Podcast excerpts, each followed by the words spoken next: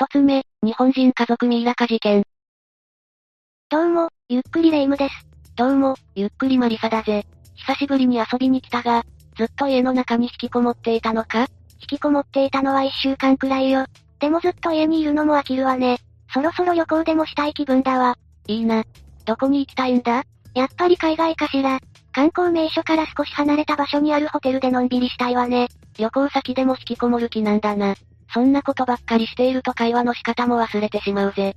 それはさすがに忘れないわよ。それはどうだろうな。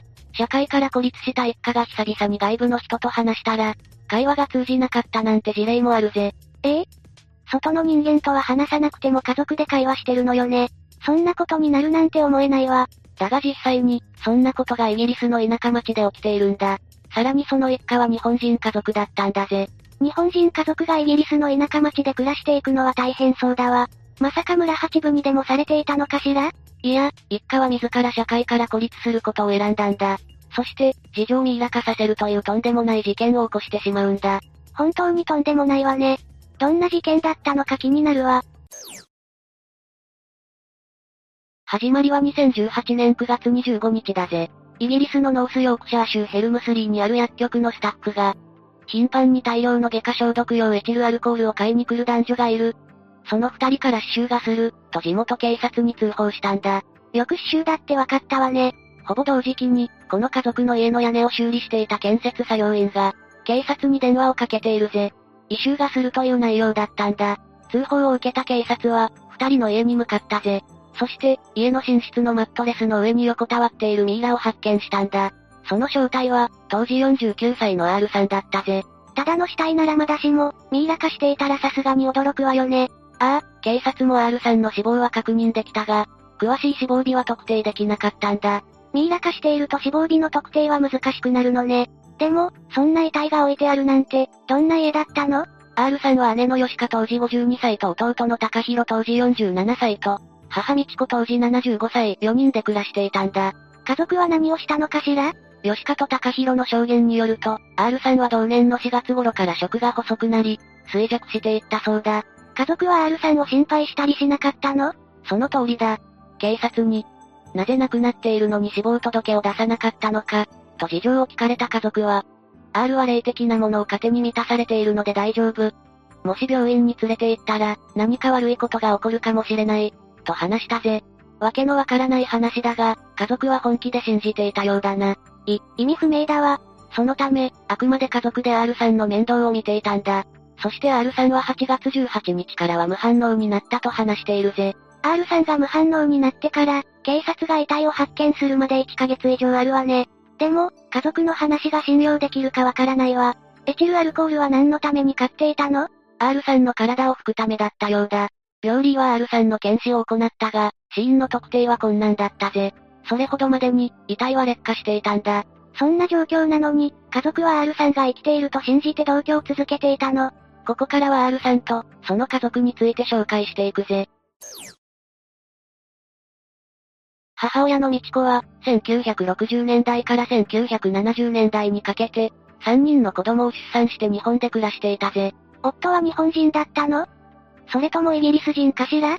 日本人だぜ。R さんたちは仏教系の宗教家庭に生まれて裕福に暮らしていたんだ。仕事をしなくても生きていけるほど、余裕がある家庭だったんだぜ。そのため、子供は3人とも私立の学校に通っていたんだ。仕事をしなくても3人の子供を私立に通わせられるなんて、本当に裕福ね。だが、しばらくして美智子は夫と離婚するんだ。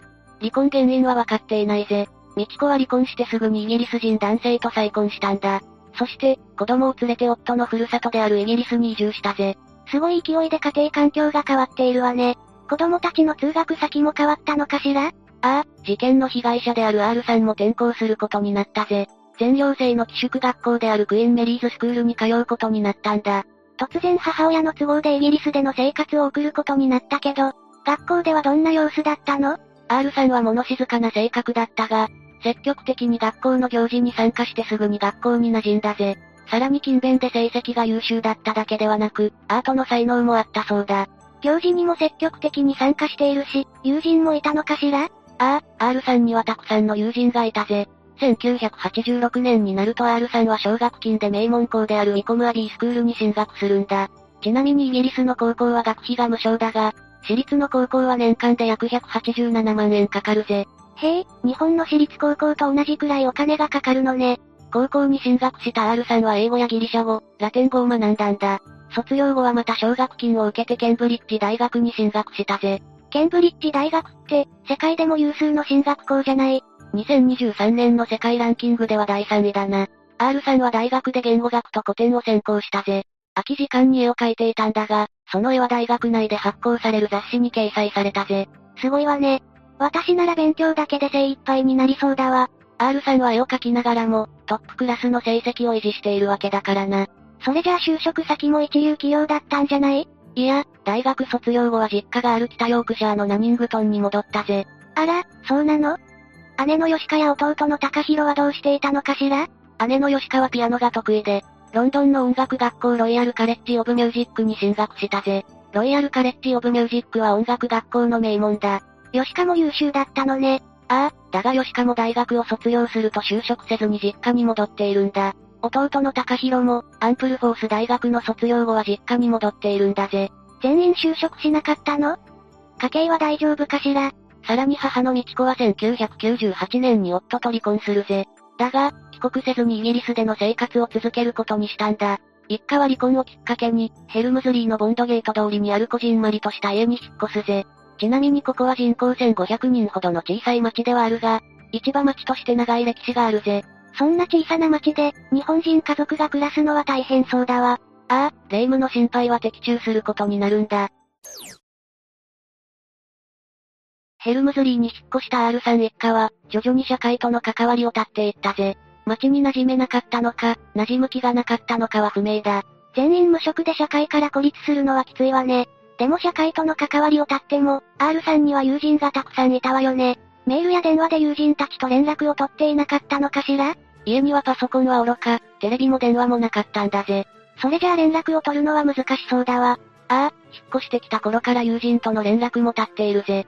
一家が外に出るのは買い物をする時だけで、ほとんどの時間を家の中で過ごしているんだ。近所の人たちも、一家を見かけることは滅多になかったようだな。人と密に過ごすはずの田舎で、目撃情報がほぼないのはちょっと異常だわ。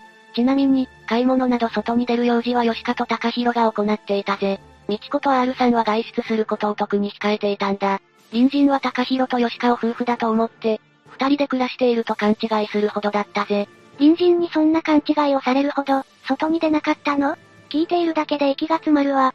高弘と吉川も買い物の際、他人と話さずに目を合わせることも避けていたそうだ。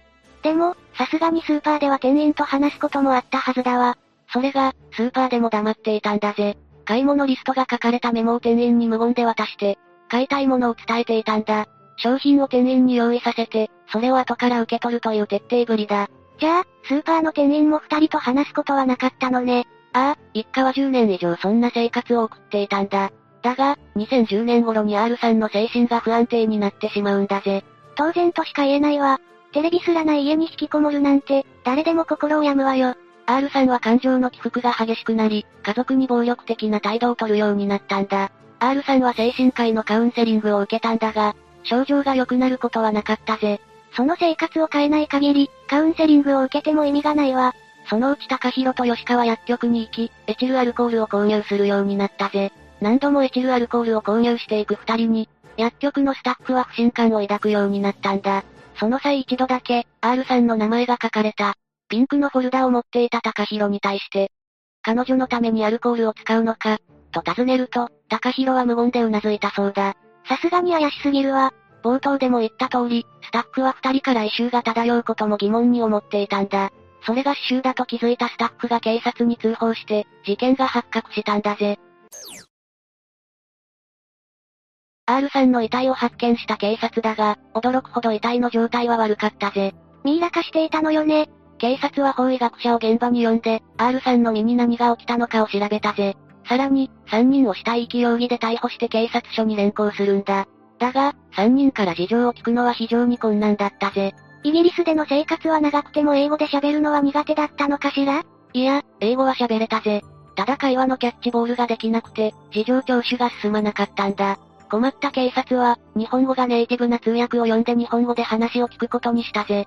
だが通訳ですら、三人と会話を成立させることができなかったんだ。どうして母国語の日本語すら通じなかったの？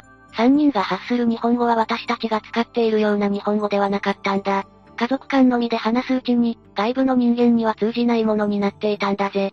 それでも通訳は粘り強く会話を試みて、ついに一家から話を聞くことに成功するぜ。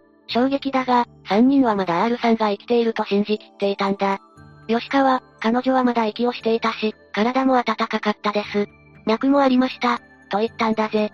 刺繍を放ってミイラ化しているのに、それは無理があるわ。さらに、R さんがおかしくなった原因は、この家での生活じゃなかったんだ。そうなのこの生活以上にショッキングなことがあるなんて想像しづらいわ。食事を取らなくなったのは、2018年4月に、R さんのジップがなくなったのがきっかけだったんだ。最初は家族も R さんに食事を取らせようとしていたんだが、病院に連れて行くことはしなかったぜ。霊的なものを糧にしていると思い込んでいたからかしら？そのようだな。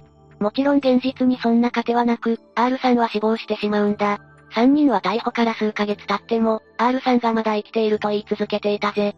3人の目にはミイラ化した R さんが生きていた頃の R さんに見えていたのかしら？ちなみに R さんの自室からは、遺体が発見される6週間前まで、書いた日記が発見されている。痛ましいわ。3人の裁判の結果はどうだったのかしら？もちろん重罪になる可能性はあったぜ。だが、一家は長年社会から孤立していたせいで、コミュニケーション能力が低下していたんだ。精神状態も異常で責任能力がないと判断されたぜ。要は無罪になったということだ。捜査官の中には、変わった出来事ではあるものの、愛する家族を失ったことは、彼らにとって悲劇でありとても悲しいことだ。と3人に同情を寄せ、事件性がないことを強調する者もいたほどだ。うーん、私は家族に放置されて亡くなった R さんに同情するわ。その通りだな。しかし裁判で無罪となった3人は何事もなく家に戻っているんだ。こんな事件を起こしておいてよく戻れたわね。いくら無罪になったとはいえ、いたたまれなくて引っ越すくらいはしそうだわ。そうだな。だが一家は今もなお、その家に住んでいて、社会と関わりを断ちながら暮らしているぜ。R さんも吉も大学を卒業して、そのまま就職していればこんなことにはならなかったんじゃないかしら？それに、どうして R さんがミイラ化しても、生きていると思い込んでいたかのも理解できないわ。一家の信仰と関係しているのではないかと言われているぜ。宗教の内容は不明だが、R さんは自ら即身仏になろうとしていたという説もあるんだ。即身仏って何なの？仏に代わって悩みや病の苦しみを救うために修行し、最後は肉体をミイラにして残すんだ。日本では昔から即身仏を本物の仏として崇める宗教が一部存在しているんだぜ。R さん一家はイギリスに移り住んでも、これを固く信じていた可能性があるんだ。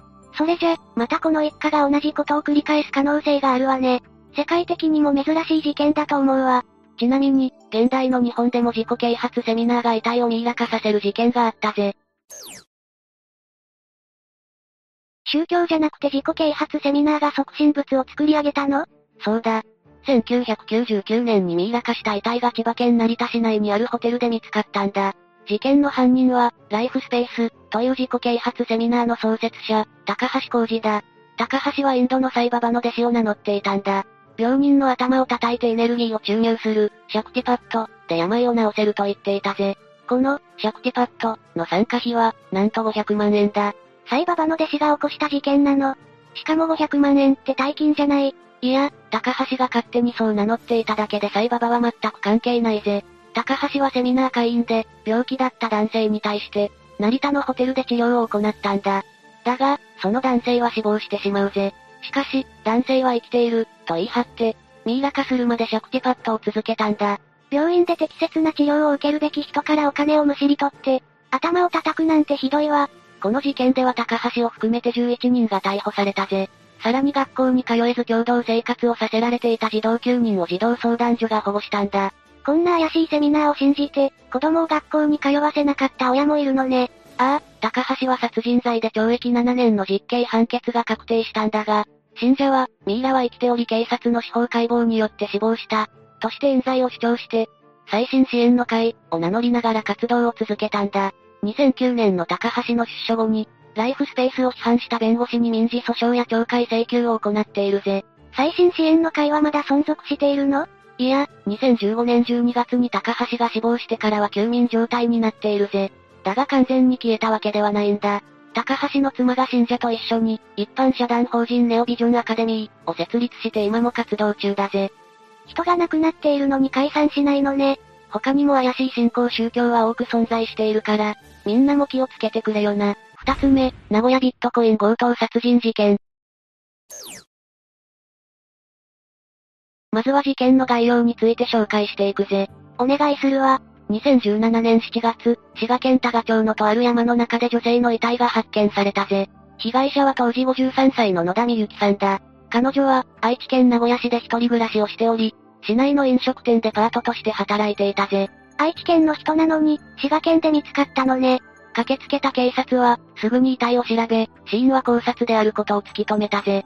さらに捜査を進めていくと、野田さんは財布などを奪われていることが分かったんだ。ってことは、犯人はお金目当てで野田さんを殺したってことかしら？いや、犯人が狙っていたのは現金だけじゃないんだぜ。じゃあ他にも何か狙っていたのかしら？実は、本当の狙いは野田さんが所有しているビットコインだったんだ。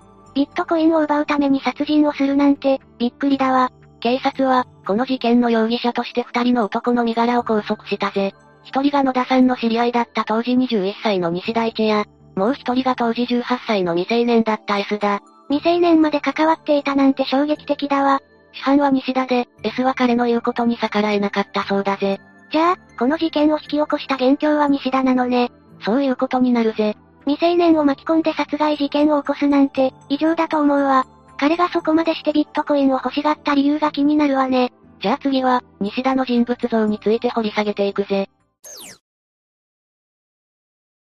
滋賀県で生まれた西田は、同じ地域で生まれた。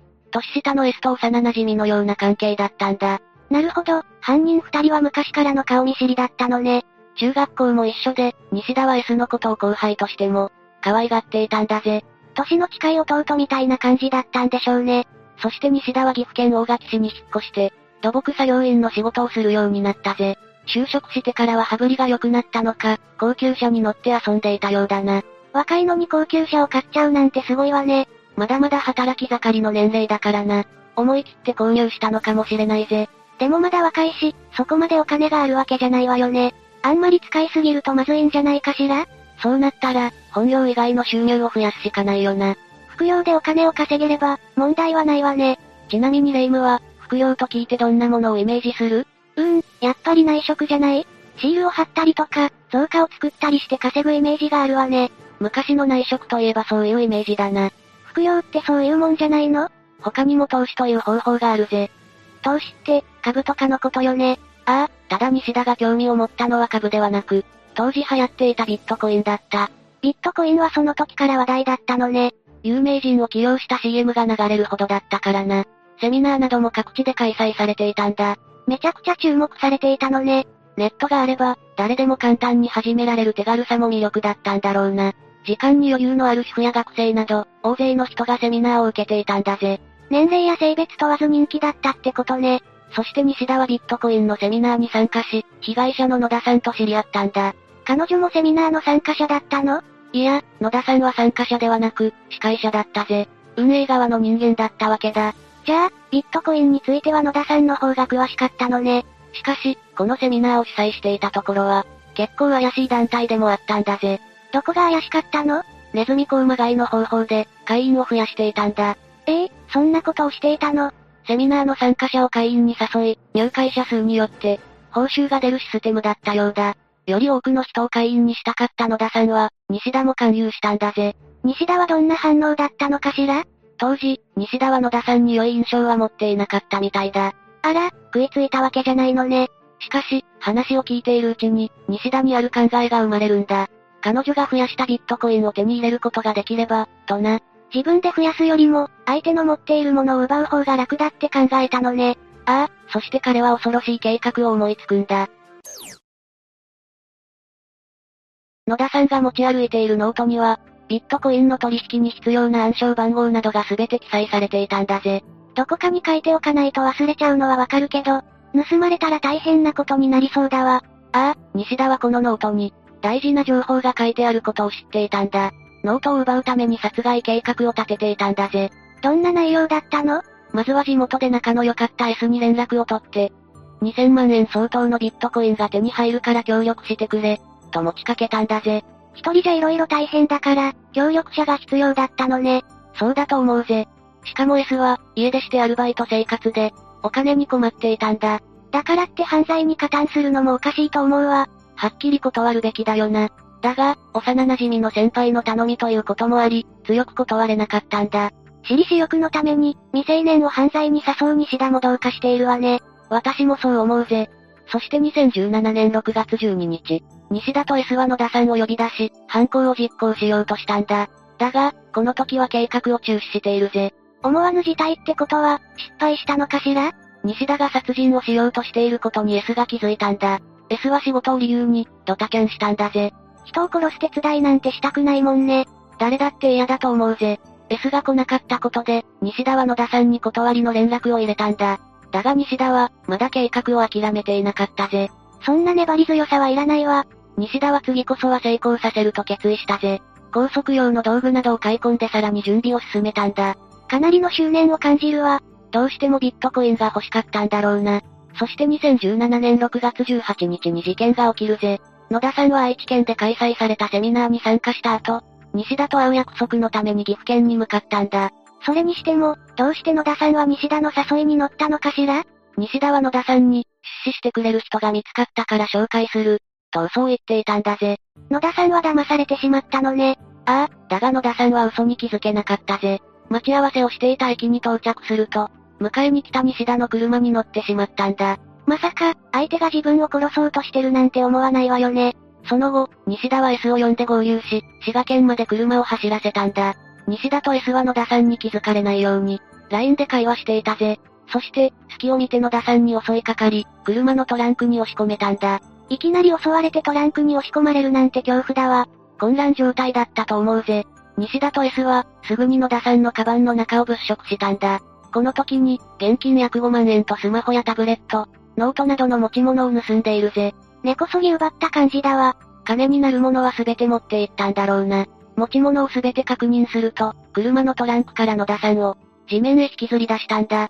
そして西田は S に、やれ、と言って指示を出したんだぜ。彼女を殺すように仕向けたってこと？西田に逆らえなかった S は、野田さんの体へ馬乗りになると、両手で首を押さえつけたんだ。ここまで来たら後戻りできないと思ったのかしら。二人は用意していたテープで野田さんの顔を隠し、USB ケーブルで首を絞めて殺害したんだ。遺体をキャリーケースに入れると、西田の身内が所有する別荘の近くに放置したぜ。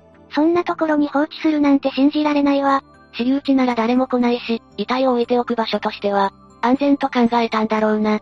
後日、西田はショベルカーを使って1メートルほどの穴を掘ったんだ。キャリーケースごと遺体を埋め、隠蔽を図ったんだぜ。そうすれば完全に遺体を隠せると思ったのね。野田さんの遺体が発見されないように必死だったんだろうな。西田は事件の後、しばらくは奪った野田さんのノートに手をつけなかったんだ。え、それが目的だったのにどうして？殺害してすぐに手続きをして怪しまれるのが不安だったんだろうな。7月になって、やっと野田さんの口座へログインした西田は、表示された金額に驚愕するんだぜ。何があったのかしら ?2000 万円近くあると想定していたビットコインが、35万円ほどしかなかったんだ。思っていた金額と全然違うじゃないの。大金が手に入ると考えていた西田は、かなり落胆したと思うぜ。西田は野田さんのビットコインをどうしたの？とりあえず西田は、35万円分のビットコインを野田さんの口座から、自分の口座へ移したんだ。放置した方が無難だった気がするわね。それで足がつきそうじゃないかしら？にしても、警察は動いてなかったの？もちろん、警察は行方不明になった野田さんを捜索していたぜ。防犯カメラの映像や目撃証言から、西田と S の関与も突き止めていたんだ。知らない間に、追い詰められているわね。7月30日には、警察は任意で西田に事情聴取を行っているぜ。家宅捜索もした結果、西田の部屋の中から野田さんの持ち物が見つかるんだ。奪った持ち物を処分せず、置いていたのね。ああ、西田は S と共に逮捕されたんだぜ。証拠もあるし、言い逃れできない状況だもんね。そうだな。S の方は名古屋地裁で懲役18年の判決を受け、彼は控訴せず刑が確定したんだ。しかし、西田の方は裁判で無罪を主張したんだぜ。無、無罪ですって。この事件の主犯は西田なのに、それはおかしいわ。西田の弁護士は、彼が、乖離性障害、で責任能力がなかったことを主張したんだ。どういうことなの？精神的な障害によって心神喪失が認められると、無罪になる可能性があるんだ。事件当時、西田は乖離性障害によって別の人格になっていたと訴えたんだぜ。理屈はわかるけど、いくらなんでも無茶苦茶だわ。西田は無罪になっちゃったの？西田には通院歴もなく、殺害も事前に計画しているんだ。それに殺害後もショベルカーを使って遺体を隠しているぜ。冷静に行動していることから、心神喪失は認められなかったんだ。うんうん、確かに手際が良すぎるわ。結果的に西田は、裁判長から無期懲役を言い渡されたんだぜ。西田は控訴するんだが、それも却下されて刑が確定したんだ。西田に指示された S は控訴しなかったのに、自分は最後まであがこうとしたのね。無期懲役になってしまうと仮釈放されない限り、一生刑務所で生活しないといけないからな。自分の勝手な都合で人を殺したんだから仕方ないと思うわ。そうだな。刑務所の中で、己の犯した罪をしっかり反省してほしいもんだぜ。さて、以上で今回の事件についての解説は終わりだぜ。ビットコイン欲しさに他人を殺すなんて驚いちゃったわ。しかも、奪えたのが予想よりはるかに少額だったのもなんだかなって思うわね。野田さんが2000万円相当のビットコインを持っているというのは、西田の勝手な推測だぜ。彼女はセミナーで司会をするほど、投資に詳しかったから、大金を持っていると考えたんだろうな。それを奪うため、未成年の幼馴染まで巻き込んだ。っていうのも最悪だわ。西田に世話になっていたから、S は逆らうことができなかったんだ。とはいえ、最終的に引き受けた責任は S にもあるぜ。ぱり断っていれば、共犯で逮捕されることもなかったのに。たとえ先輩の頼みでも、怪しい誘いには乗らないようにしないといけないぜ。無理やり協力させようとしてきた場合は、警察に相談した方がいいかもしれないわ。S は家を出ていたので、親にも相談できなかったみたいだからな。周囲に相談できる人がいない場合は、警察を頼るのもいいだろうな。他にも相談窓口を調べれば、話を聞いてくれる人はいると思うぜ。ええー、そんな窓口もあるのね。今は直接行かなくても、ネットで相談できるところもあるからな。便利な世の中になったもんだわ。それだけ対人関係で悩んでいる人が多いってことだぜ。付き合う人は慎重に選ばないと、今回みたいに殺人の共犯者になるかもしれないもんね。気がついた時には、殺人の片棒を担いでいたなんて恐ろしいよな。三つ目、北海道姉妹事件。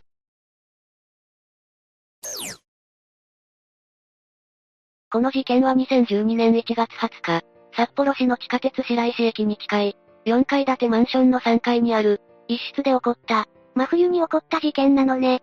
そこに住んでた、当時42歳の佐野小さんと、当時40歳のめぐみさんが、亡くなってるのが発見されたんだ。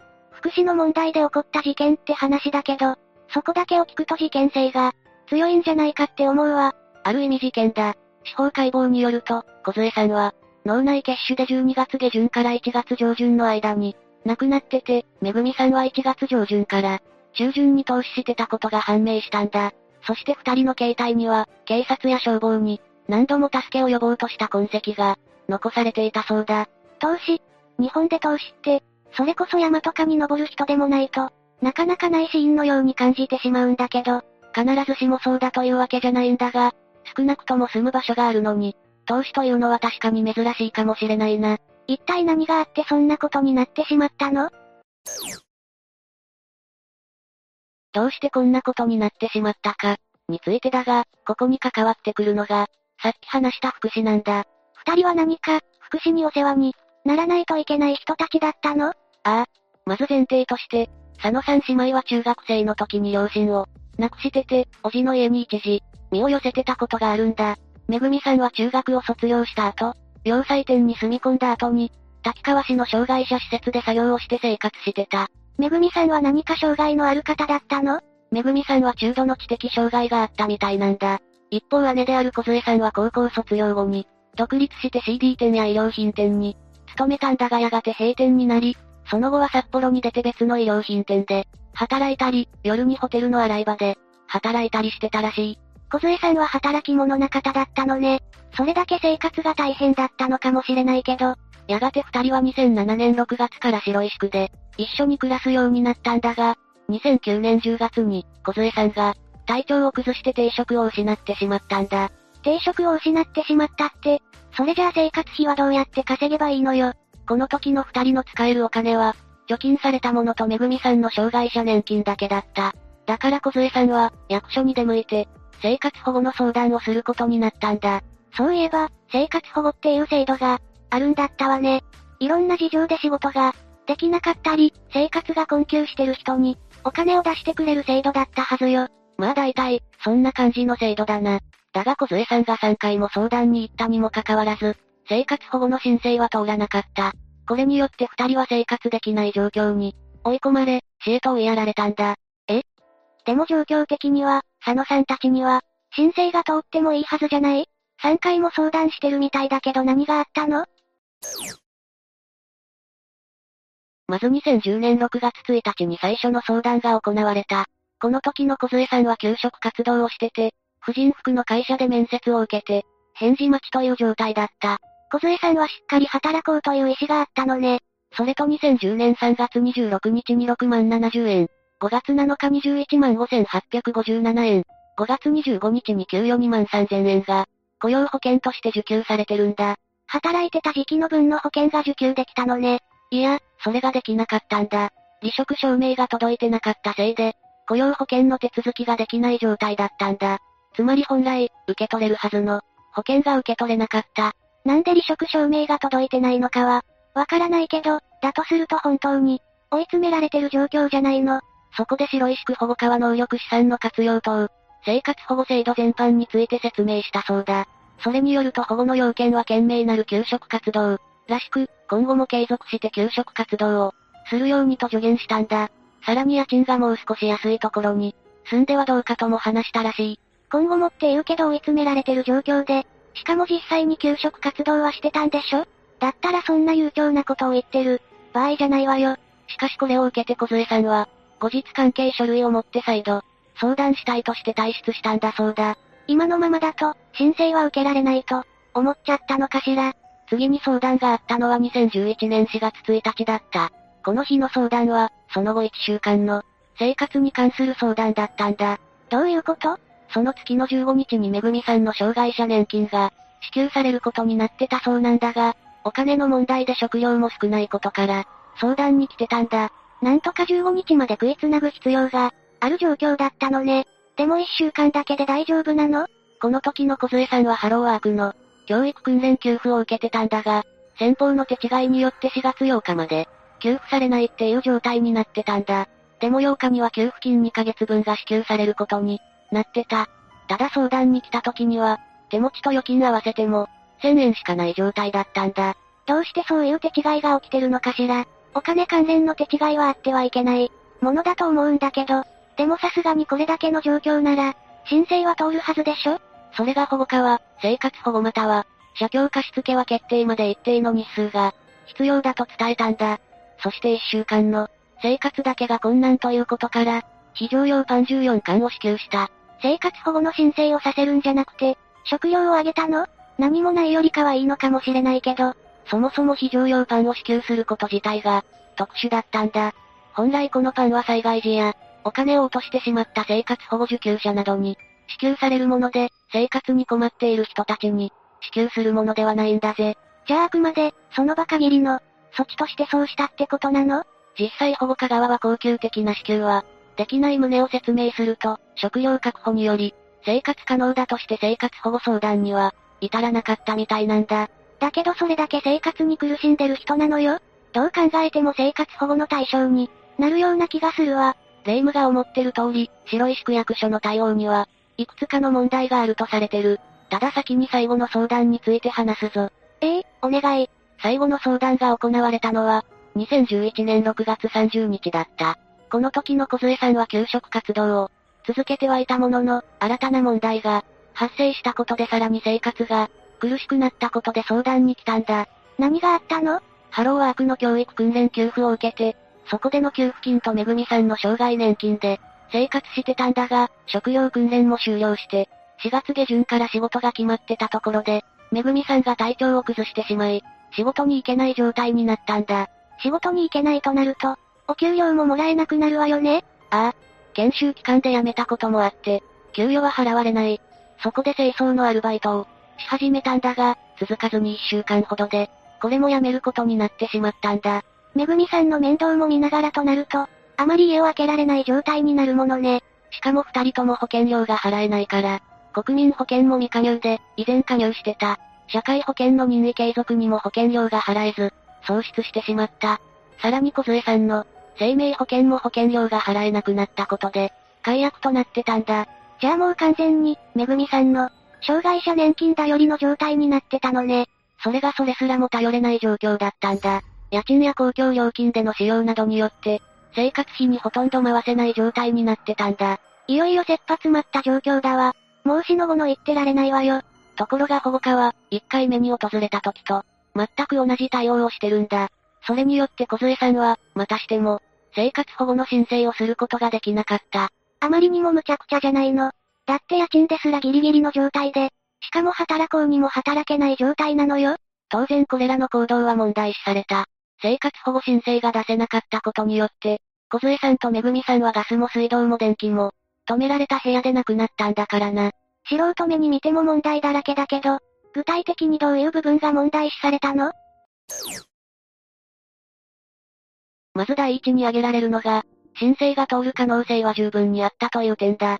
佐野さんたちの2011年度の最低生活費は、当期で18万4720円だった。一方で収入は、めぐみさんの障害年金が、月6万6000円余りしかない状態だった。つまり最低でも3回目の相談の時は、他の収入が入る見込みもない状態だったんだ。これに関して当時の保護課長は、申請すれば保護適用になった可能性がある、と認めてるぜ。やっぱりそうよね。二人で一緒に暮らしててしかも冬場なら、ストーブとかの暖房代も必要になるし、それくらいの出費になるわよね。それに対して明らかに払えない、状態なのは目に見えてたと思うわ。二つ目の問題点は面接担当者が、懸命なる給食活動を何度も求めてた点だ。小杖さんが給食活動をしてたのは、間違いなく事実で、努力をしてるのは、明白だったんだ。だから保護を開始した後に、改めて就職の援助をすれば、良かったのではないかと指摘されてるぜ。特に小杖さんはいろんな事情で、働くのが大変な状態だったんだし、また働けるようになろうと立派に、行動してたわよね。まずは生活できないのが、問題なんだから、先にそっちを、どうにかするべきって思うのは当然だわ。三つ目の問題点は家賃に関する指摘だ。面接担当者は家賃が安い場所に引っ越しては、どうかと話してたが、佐野さんたちが、暮らしてたマンションの家賃は月5万円なんだ。これは札幌市の当時の住宅扶助限度額である、二人世帯で4万7千円という数値を少し上回るが、これは保護できない理由にはならないとされてるんだ。確かに限度額より3000円ほど上回ってはいるけど、そんな細かいところを言い出したらキリがないものね。いつだって4万7千円の物件が、空いてるわけじゃないんだし、そもそも家賃が限度額より高かった場合でも、保護を受けて生活扶助費の中から、自分で差額を出すことは許されてるんだ。もし仮にそれが続いて生活費を圧迫する場合は、福祉事務所が引っ越しを指導して、転居費用を出せば済む話だともされてるぜ。初めからそういうのが許されてるのに、保護家の人は家賃のことを指摘してたの？そうなるな。そして四つ目の問題点だが、小杖さんが、次回は関係書類を持って相談したい、と言って退出したとされてる点だ。もしかしてそれが嘘かもしれないの？そこは多分、嘘じゃないとは思う。ただ、生活保護制度のルールを考えると、おかしな話なんだ。そうなの？書類がないと申請できないのは、その通りだと思うんだけど。そう思うかもしれないが、実際は申請した後に必要な書類を、順次提出すればいいんだ。申請すること自体はその場でできるんだぜ。じゃあどうして小杖さんは、関係書類を持ってまた来るなんて言ったのかしら？小杖さんは追い込まれた状況だったから、申請ができるならその場でしたはずだ。だからもしかすると区役所側が制度を、よく知らない小杖さんに、意図的に、適切な説明をせず、申請の前提条件が、あるかのように勘違いさせた可能性が、あるんじゃないかと言われてるんだ。もしそうだとすると、小杖さんは、生活保護を受けられないって、騙されたことになるじゃない。その可能性が高いとされてる。面接受付表には休泊状態を判断するチェック欄として、現金預貯金、ライフライン、健康保険の3項目があるんだが、1回目は未聴取になってて、2回目からは3項目とも、危機的状況であるにもかかわらず、保護してないからな。未聴取って時点で問題だけど、誰が見ても明らかに危険な状態なのに、適切な説明も保護もしてないのは、区役所として問題だわ。さらに言えば、2回目と3回目では、健康保険の未加入を知っていたにも、かかわらず放置して、健康状態も確認してないんだ。審査のための検診命令って形で、医療機関を受診させたり、無料定額診療を行う医療機関を紹介する方法も、あったはずなのにだ。どうして区役所はそんなことをしたのかしら。保護課の仕事はそういう人たちを、助けることのはずでしょ？残念ながら区役所では、時折こういった、生活保護を受給させないための、水際作戦が行われてるんだ。これは主に、たびたび存在する不正受給を防ぐために、厳しくしてるからだとされてるな。確かにこういう制度があったら、本当は普通に働けるのに働かずに生活保護で、暮らす人も出てくるわよね。だけどそれで、本来必要な人にまで厳しくしてたら、意味がないじゃない。もう一つの理由としてあるのは、リスクが大きいという点だ。リスク？生活保護は基本的に、相手が、自立できるまでを支援する制度なんだ。ただ、この自立したっていう判断が、かなり難しいみたいなんだ。難しいって言うけど、仕事ができるようになって、問題なく暮らせるようになればでしょ？もちろんそうなればいいんだが、例えば今回みたいに病気などによって、うまく仕事に就けないとなった場合、仮に仕事に就けたとしてもまた再発して、仕事ができなくなる可能性があるんだ。もし生活保護が打ち切られた後に、そうなって今回みたいにその人が、亡くなったらどうなると思う？区役所側が叩かれるかもしれないわね。まだ保護を続けてれば、よかったんじゃないかって言われると思うわ。正確には自治体そのものの問題になるんだ。生活保護がなくても大丈夫かどうか、判断するのは自治体だからな。つまり一度生活保護をし始めると、それを打ち切ることに相当なリスクが伴うことになるんだ。じゃあ今回、区役所側が適切な情報を、教えずに水際対策をしたのは、そういった問題を避けるためだったの？今挙げたのは水際対策をする理由だが、実際にどうして佐野さん姉妹に、生活保護をしなかったのかは不明だ。でもこんなの普通の人はわからないことだし、こんなことされたらどうしようもなくなるじゃない。ああ。だからこういう時に有効なのは、何らかの録音機器で録音したり、病気の場合は、病院でしっかり診断書をもらってくることだ。そうすれば説明をしなかった側に、明確に問題があるってことになるからな。ちゃんと生活保護を受けるだけの、理由があるってことを、書類で証明するのは、確かなやり方っぽいわね。録音もいざという時に、相手が、水際対策を行ってた証拠になるし、もちろん事前に生活保護制度についての、知識をある程度持っておくのが、一番確実ではあるぜ。条件を満たしてれば、誰でも支援してもらえる権利があるわけだからな。そうね。本当に命にも関わる問題なわけだし、どうにもおかしいと思ったら色々と、動くべきなのかもしれないわ。四つ目、神戸介護殺人事件。まずどんな事件だったのかを話していこう。この事件は2019年10月8日に神戸市須磨区にある被害者宅で発生した。お孫さんがおばあちゃんを殺しちゃったのよね？ああ。犯行を行ったのは、幼稚園の教諭だった松原茜さんだ。当時まだ22歳だった。まだまだこれからって年齢だったのね。介護疲れから来る殺人だったって話だけど、ずっと松原さんが介護をしてたの？松原さん一人がやってた。自宅周囲には祖母の子供が3人、松原さんの父親、おじ、おばが住んでたんだが、祖母の介護は全て任されてたみたいなんだ。なんだか変な感じね。どうして他の家族は手伝ったりしなかったのかしら？そこについては後で触れるぞ。話を戻すが、祖母を介護しなければならなくなった理由は、彼女がアルツハイマー型認知症になったからだったんだ。アルツハイマーって確か記憶とか行動とかに支障が出る病気よね。そうだ。未だに確実な治療法も確立されてない不治の病と言ってもいい病気だ。よく聞く病気だけど、何が原因なのかしら？まだ完全に解明されてないんだが、一番有力だとされてるのが脳に異常に溜まった、アミロイド β やタウといったタンパク質だ。脳に溜まったこういったタンパク質は脳細胞を圧迫し、神経細胞を変性させたりして、脳の全体を萎縮させるんじゃないかと言われてる。原理が完全に分かってないから感知させる方法が判明してないのね。それとも患者さんの数が少ないとか？いや、アルツハイマー型認知症は全国的に確認されてる。例えば2020年の日本における認知症患者はかなりのものだったんだ。65歳以上の高齢者人口のうち、約630万人が認知症なんだよ。そんなにいるの？もちろんこれは日本の高齢者だけの数だ。これに海外や若年性のものも加えるとさらに増える。かなりの人数が発症してるのに、研究があまり進んでないっていうのは怖いわね。祖母はその中でも特に症状が重かったらしく、要介護4に分類される状態だったみたいだな。それってどのくらい重いの？自力の生活や意思疎通が困難な状態だ。一日のほとんどを誰かに介護してもらう必要がある。松原さんはそんなおばあちゃんを介護してたのね。だが当然、松原さんは少しずつ追い詰められてた。日中は幼稚園の教諭をして、それ以外の時間は全て祖母の介護をしてたんだからな。この時の睡眠時間は1、2時間ほどだったらしい。それだとお仕事の方にも影響が出るんじゃないの？当然悪影響は免れなかった。ミスや遅刻が多くなってたみたいだからな。だが松原さんは一人で介護をし続け、ついに事件が起きてしまった。何があって殺しちゃったのかしら事件当日の早朝、松原さんは祖母の汗を拭いてたんだが、その時に祖母からあんたがおるから楽しくないと怒鳴られたらしい。松原さんは謝り続けたが、祖母からの非難は止まらなかった。認知症になるとやたらと感情的になったりするって聞いたことがあるわ。ああ。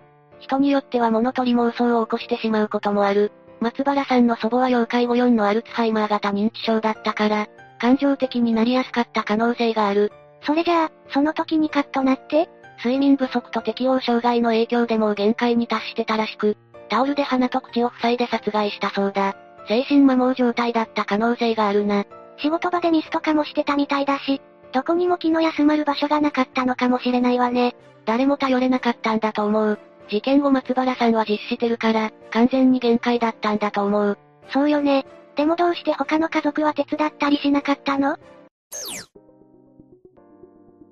実は松原さんは幼い頃に両親が離婚してて、しばらく母親と一緒に暮らしてたんだが、やがて母親も亡くなって養護施設に入ってたんだ。そこから引き取ってくれたのが祖母だったわけだな。松原さんにとってはおばあちゃんは育ての親でもあったのね。祖母は生活費や幼稚園教諭になるための、費用まで出してくれてたみたいだから、松原さんにとっては恩人とも言える相手だな。素敵なおばあちゃんじゃない。でも祖母にはそんな面倒見のいい一面以外に、気性の激しい一面があったんだ。どういうこと？松原さんに対してあんたは借金ばかり作った母親から生まれたんや、といった言葉を放ってたみたいなんだよ。でもそれって松原さん本人は何も悪くないじゃない。もちろんそれに関しては子供だった松原さんには何の非もない。だが祖母からそういった発言は一度や二度じゃなかった。やがて中学生になった松原さんは、そういった言葉のせいで適応障害になってしまったんだ。さっき少し話に出てた適応障害はこの時にかかってしまったのね。そんな状況だったら一緒に暮らさない方が、いいんじゃないかと思うんだけど。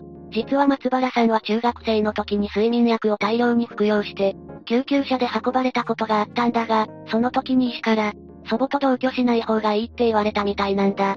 やっぱり相当精神的に辛い思いをしてたのね。そういったこともあってか、松原さんはおばの家で暮らすことになった。だが幼稚園教諭になってから祖母のアルツハイマー型認知症が発症した。そこで介護する必要が出てきたのね。でもさっきも言ったけど、どうして他の家族は何もしなかったの？まず父親は手足が痺れる病気で、おじは清掃会社の経営が忙しかったらしいんだ。それにおばには小さい子供がいた。その結果、松原さんが介護をすることになった。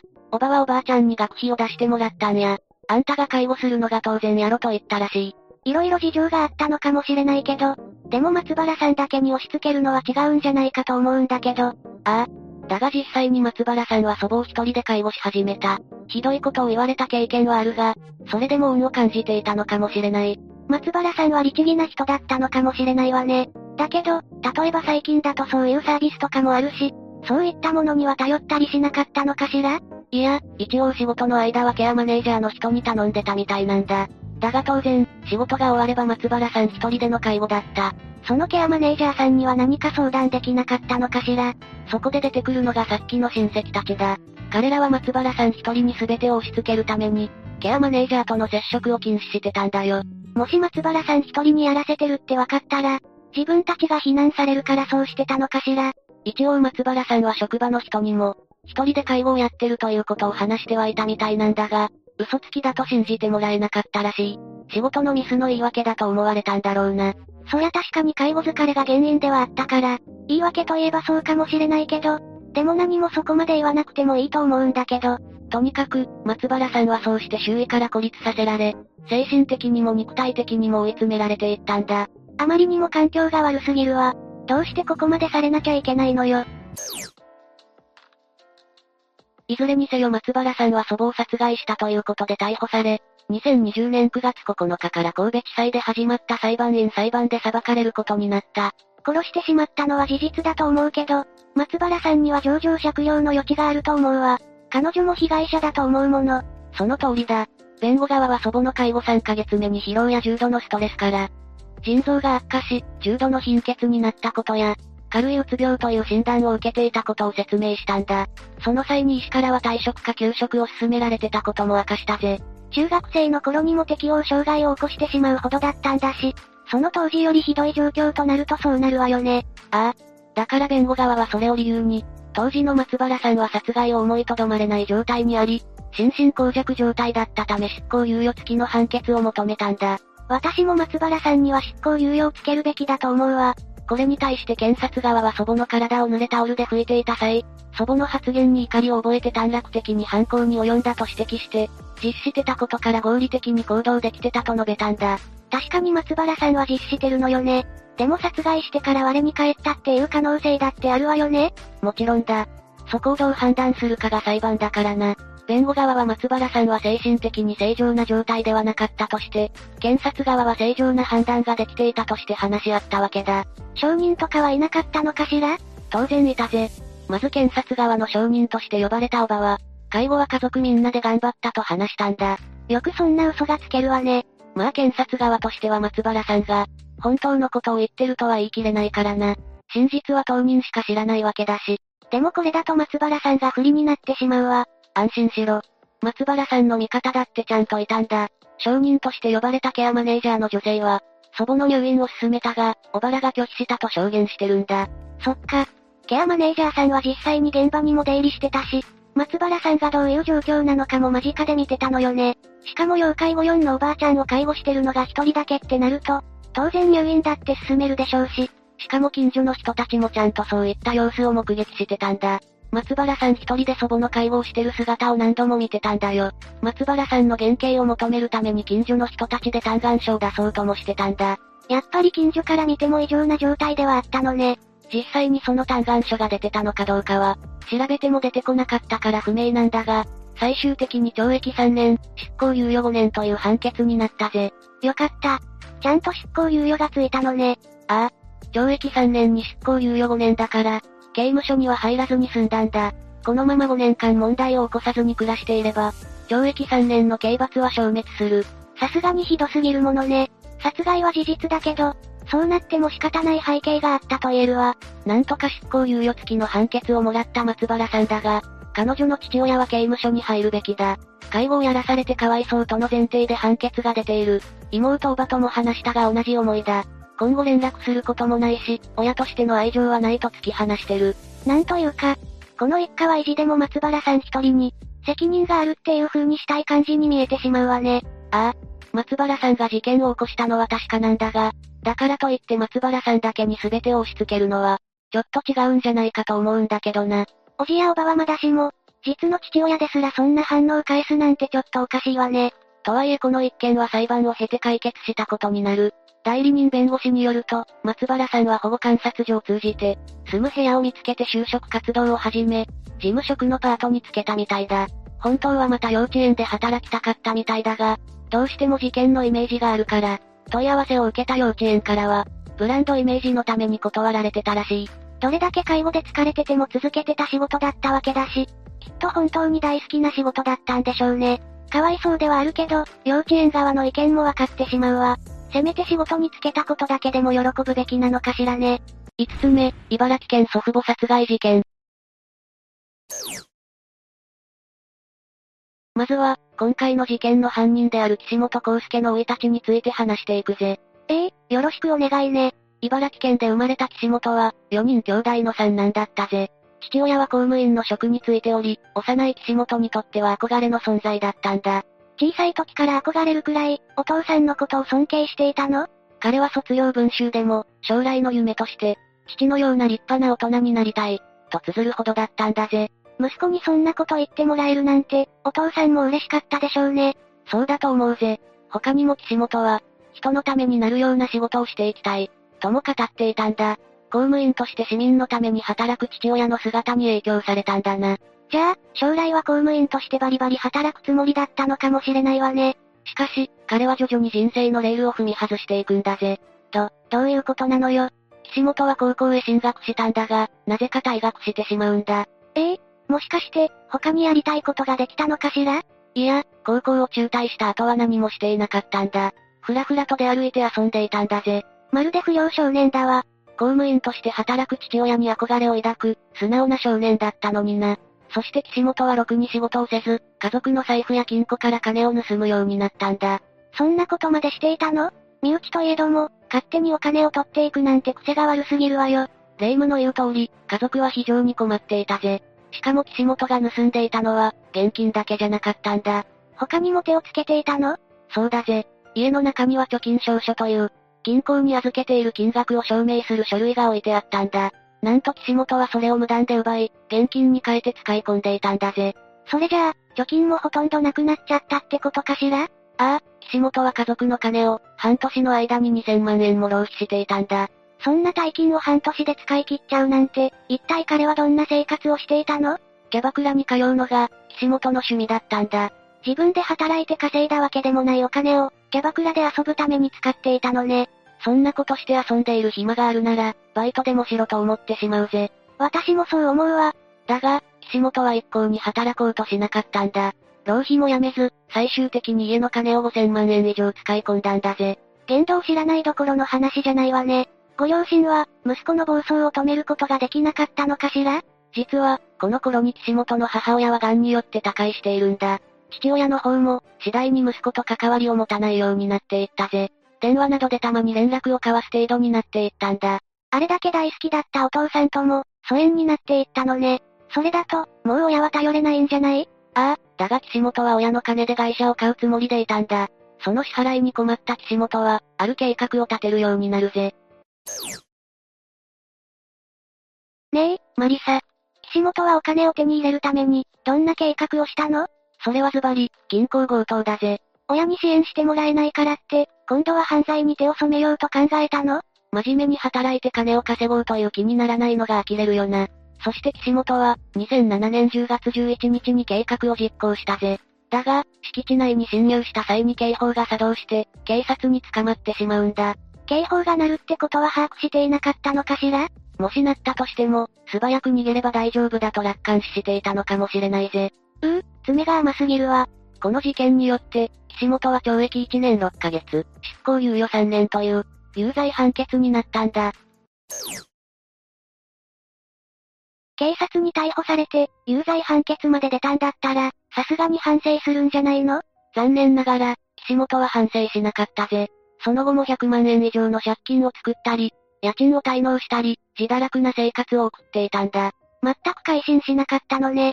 ああ、彼は約5万円の家賃を払えないほどに困窮していたんだぜ。頼れる相手がいなかったのね。追い詰められた岸本は、幼い頃から自分を可愛がってくれた祖父母のことを思い出したんだ。特に祖父は岸本に甘く、孫にねだられるまま、お小遣いを頻繁に渡していたんだぜ。でもまあ、基本的におじいちゃんとかおばあちゃんって孫には甘いイメージがあるわ。定職に就かず、警察のお世話にもなった岸本のことを、相当心配していたみたいだぜ。問題児の孫を持つって大変だわ。それにしても、祖父母のことを思い出したってことは、またお金をもらいに行こうとでも思ったの？いや、岸本が欲しかったのは大金だ。祖父母の家に押し入って無理やり金品を奪おうと決意したんだぜ。銀行強盗に失敗したから、次は身内の家強盗に入ろうとしたの？その通りだぜ。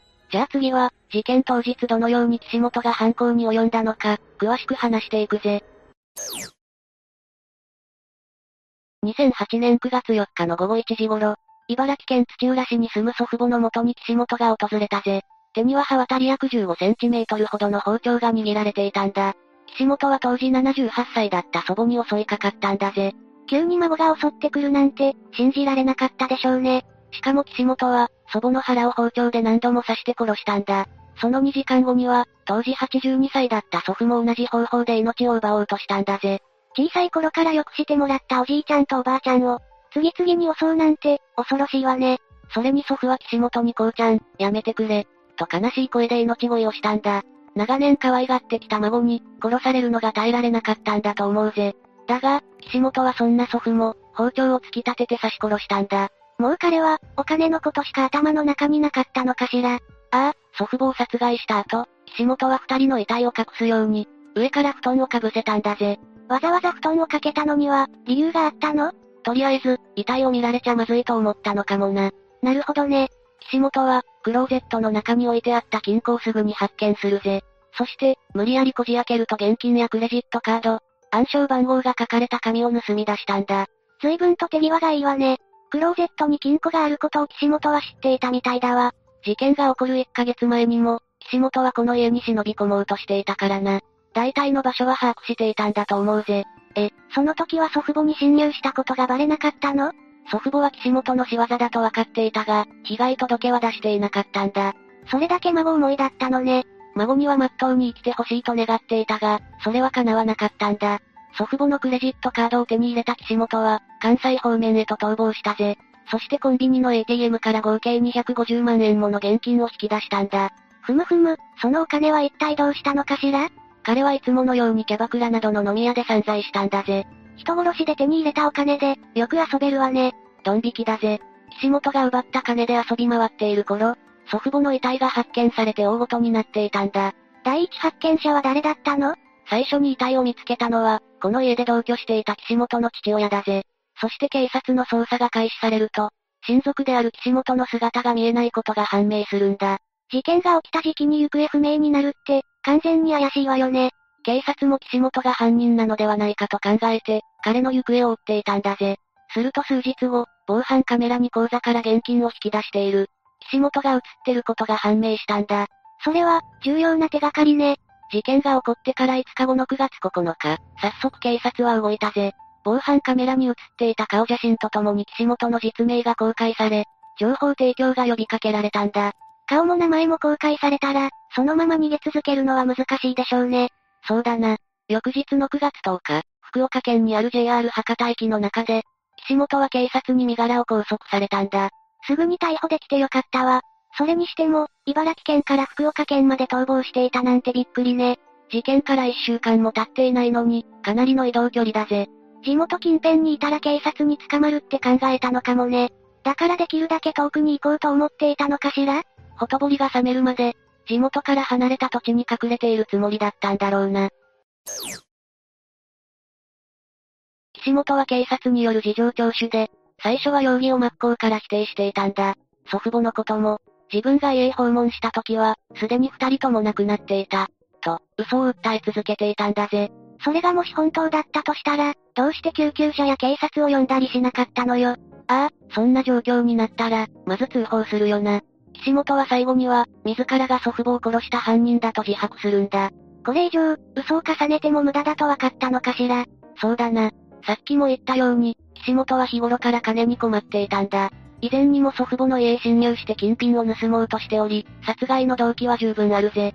そして2009年5月19日には、今回の事件の初公判が裁判所で開かれたんだ。ほうほう。被害者である祖父母の親族は、岸本に対して重い刑罰は望んでいないと主張したんだ。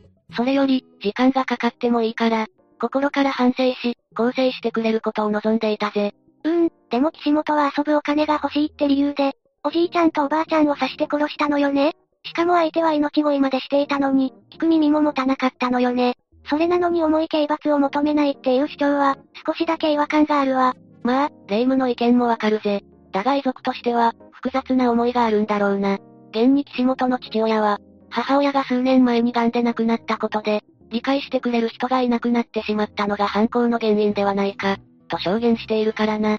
本当にそれが理由なのかしら？岸本自身は、母親の死は関係ないと主張しているぜ。じゃあ、やっぱりお金目当ての犯行だったんでしょうね。彼は浪費癖もあったみたいだからな。ちなみに、裁判で事件についてどう思っているか質問されると、岸本は、悪いとは思っているが、反省しているかどうかはわからない。といった返答をしているんだ。悪いと感じているのに、反省をしていないっていうのが謎だわ。しかも彼は、30年間服役したとしても、自分が変わるとは言い切れない、と語っているからな。いやいや、これからは同じことを二度と起こさないようにすべきでしょ。あまりに無責任な態度だよな。裁判長は、そんな岸本に対して無期懲役を言い渡したんだ。本人がちゃんと反省していれば、判決は違うものになっていたのかもしれないわね。そうだな。遺族も重い罪は求めていなかったんだが、本人の態度に問題がありすぎたんだぜ。さて、以上で今回の事件についての解説は終わりだ。なんだか最後まで嫌な気分になる事件だったわ。犯人は無事に逮捕されたが、被害者に対する謝罪もないし、全然反省していないんだ。そうね。しかも被害に遭った祖父母は、何も悪いことしていないじゃない。それどころか、お金を盗もうとした岸本を許すくらい、優しい人たちだったんでしょ？しかも岸本は銀行強盗をしようとして、一度捕まっているしな。これ以上の罪を重ねてしまうと、就職するとき不利になってしまうと考えたのかもな。そこまで考えてくれる身内がいるのに、なぜニートを続けられたのかしら？彼は犯行当時24歳だったが、中身は子供のままだったのかもしれないぜ。ええー、じゃあ未熟だったってことなの？普通は、それぐらいの年齢なら社会経験があるもんだ。岸本の場合は働かずに、キャバクラで飲み歩いているような環境だったからな。確かに、自由気ままに生きてるって感じだもんね。人に迷惑をかけない範囲なら、自由に暮らしても問題ないと思うぜ。だが、彼は家族の金を勝手に使ったり、無茶苦茶な生活をしていたんだ。そんな人物が成熟した大人になれるとは思えないぜ。マリサの言う通りだわ。将来は人のためになるような仕事をしたいと夢見ていたのにね。まさか祖父母の命を奪った殺人鬼になっちゃうなんて切ないわ。成長するにつれて、そんな夢は忘れてしまったのかもしれないな。6つ目、長野県現職議員妻殺害事件。まずは事件の概要から説明していくぜ。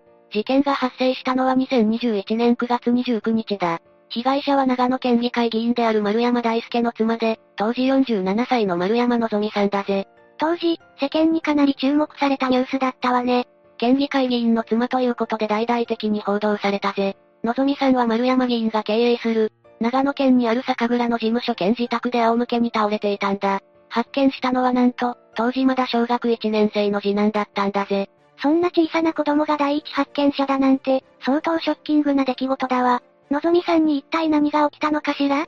のぞみさんは1階の事務室にある金庫の前で、何者かに首を絞められて殺害されたんだ。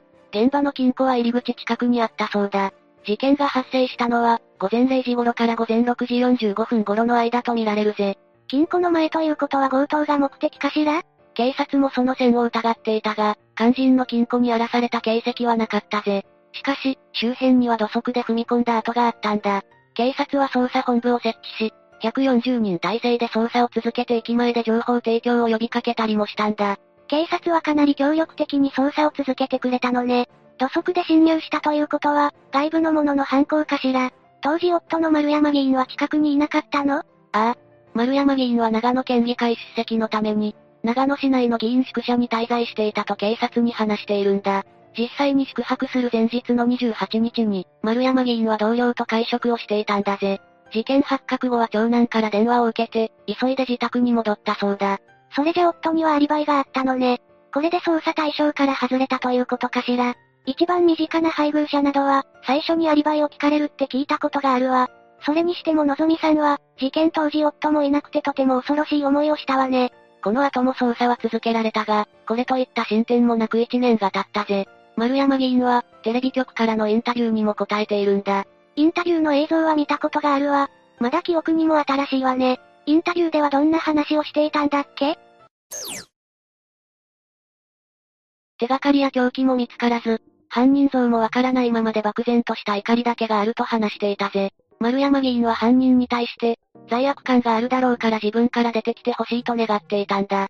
さらにどこかで罰でも当たると思いますけどとも話していたな。この放送を見た犯人が心変わりして、出頭してくれないかという思いもあったのかもね。この頃は捜査も縮小されていたの？いや、総勢4万人以上の人員を動員して捜査に当たっていたぜ。この辺りでは当時、窃盗目的の侵入が相次いでいたため、その線も打っていたようだ。のぞみさんは明るく、人に恨みを買うような人柄ではなかったからな。丸山議員も、妻はみんなから好かれていたと言っていたぜ。それじゃあ地域住民も、次はうちかもしれないと不安だったでしょうね。住民へのインタビューでは、この辺りは田舎で防犯カメラも少なく不安だという声が上がっていたな。実際に施錠をしない家も多かったらしいんだ。そのため住民同士で施錠をするよう、声かけをするようになったようだな。確かに犯罪率の低い田舎とかって、鍵をかけない家が多いわね。まさかそんなのどかな地域で、殺人事件が起こるとは思わないわ。丸山議員は事件後も子供と暮らしながら、県議会に出席したりと通常の生活を送っていたんだぜ。一年が経っても手がかりがないことから、インタビューでは真相の解明を望むと答えていたな。子供も学校があるでしょうし、こんな事件が起きても日常を送らないといけないのね。辛いし忙しいしで大変だわ。さらに言うと、丸山議員の家は明治16年から続く酒蔵だ。普段はのぞみさんが議員の仕事で忙しい夫に代わり、酒蔵を切り盛りしていたんだぜ。しかしのぞみさんが亡くなって議員の仕事に酒蔵の経営に子育てと、目まぐるしい毎日だっただろうな。老舗の酒蔵を経営していたのね。長く続いているということは、繁盛しているのかしら。のぞみさんがいなくなって、心だけでなく現実的な負担も激増したのね。歴史の長い酒蔵なら繁盛してるだろうし、なおさらだわ。それが、20年ほど前に丸山議員の父親が亡くなって後を継いだが、経営はうまくいかなかったようだ。のぞみさんはそんな酒蔵を懸命に立て直そうとしていたんだぜ。家族のために一生懸命な人だったのね。どうして経営が傾いてしまったの？どうやら丸山議員が後を継いでから酒の味が変わってしまい、それまでいた従業員が一斉に辞めてしまったんだ。酒の味が落ちたと顧客は離れ、評判も悪くなってしまったぜ。それは仕方ないかもしれないわね。経営って簡単じゃないし、お父さんが急に亡くなってしまったのならなおさらだわ。でも、立て直すためにどんなことをしていたのかしら？実はのぞみさんの実家はいくつも店舗を構える、有名な老舗漆器店なんだぜ。ええー、漆器って漆を塗った食器や家具よねその通りだ。のぞみさんは実家の経営を真似たり、老朽化した酒蔵を修繕するために支援金をもらったりしていたんだ。その額は1億円にも上るぜ。い、1億？とんでもない大金じゃない。それだけじゃなく、のぞみさんが経営のほとんどを担っていたんだぜ。丸山議員を支えるため、他の従業員と必死に取り組んでいたそうだ。とても一生懸命で夫思いの人だったのね。丸山議員も、とても感謝していたんじゃないかしら？そこまで妻の実家にも支援してもらっていたなら、頭が上がらないわね。それが、丸山議員は真面目とは言い難い生活を送っていたんだ。え、どういうこと？丸山議員は慶応大を卒業後、酒蔵を経営しながら2015年に長野県議会議員に初当選したぜ。地元の名士であり、近所では仲のいい夫婦だと言われていたんだ。だがその一方で、悪い噂もあったんだぜ。悪い噂って？丸山議員は酒蔵の経営をするようになった時、その経営がうまくいかずに従業員に怒鳴ったり、物に当たったりしていたんだ。それは確かに良くないけど、それだけで噂になるかしら？もちろんそれだけじゃないぜ。丸山議員の一番の問題は女性関係だ。若い頃は特にひどく、毎晩のように飲み歩き、ホステスのいる夜の店に出入りしていたそうだ。それって結婚前じゃなくて ?2015 年の初当選後はだいぶ落ち着いたようだが、事件後も飲み歩く姿が目撃されていたな。うん。それって妻が亡くなった悲しみで、酒に溺れていた可能性もあるわね。ただ、同じ悲しみを抱えた子供を置いて、飲みに行くのは賛成できないわ。さらに言うと、丸山議員は何度も不倫をしており、事件当時も交際相手がいたと報道されているんだぜ。女癖の悪さは地元では有名だったんだ。え、そうなの今まで何人も不倫相手がいたとなれば、愛人からの妻への逆恨みでの犯行も考えられるじゃない。相手はどんな人だったの？はっきりとは分かっていないが、自民党長野県連関係者の話では、相手も既婚者のダブル不倫だそうだ。しかも丸山議員が所属していた自民党関係者でもあるんだ。その人も事情聴取を受けてるとしたら、相手も今回の事件で夫にバレたんじゃないの？不倫相手は、丸山議員との将来に向けて離婚したという話だ。そこまでするということは、本気で交際していたのね。ますます怪しいじゃない。実は丸山議員の方も、離婚の話が出ていたようだ。それでトラブルになっていたようだぜ。ええそんな中で事件が起きたのね。結局、今も犯人の手がかりは見つかっていないのかしら？いや、事件はここから急に進展するんだ。何があったのかしら？事件から1年以上が経過した2022年11月28日に、ついに逮捕者が出たんだ。なんと、逮捕されたのは夫の丸山大輔だったぜ。犯人は丸山議員だったのでも夫にはアリバイがあったんじゃないの？ああ。丸山議員は任意で事情聴取を受けていたし、アリバイもあったぜ。手がかりが少ないことから捜査は難航していたが、警察の地道な調査でついに真相にたどり着いたわけだな。警察はどうやって真相にたどり着いたの？決め手となったのは車の走行データと N システム、それから防犯カメラ映像だった。N システムって何？運転をしない人には馴染みがないと思うが、N システムとは警察が検問の手間を省くために設置し始めたものだ。走行中のナンバープレートを読み取るシステムだぜ。ナンバープレートだけでなく、車の形状や運転手の顔も撮影されるんだ。そんなハイテクなシステムが導入されていたのね。全国に設置されているの？今では全国2500カ所以上設置されていて、盗難車を追跡したり手配中の車を追跡したりもできるぜ。丸山議員はこの N システムを避けるため、高速道路を使わずに脇道を走行して、自宅と議員宿舎を行き来していたことが分かったんだ。しかも少しでも分かりづらくするためか、ナンバープレートを折り曲げていたぜ。これは言い逃れできない展開ね。でも自宅と議員宿舎は同じ長野県よね。もし近いなら、事件と関係なくても家に寄ることもあるんじゃない？自宅と議員宿舎は約80キロもの距離があるんだ。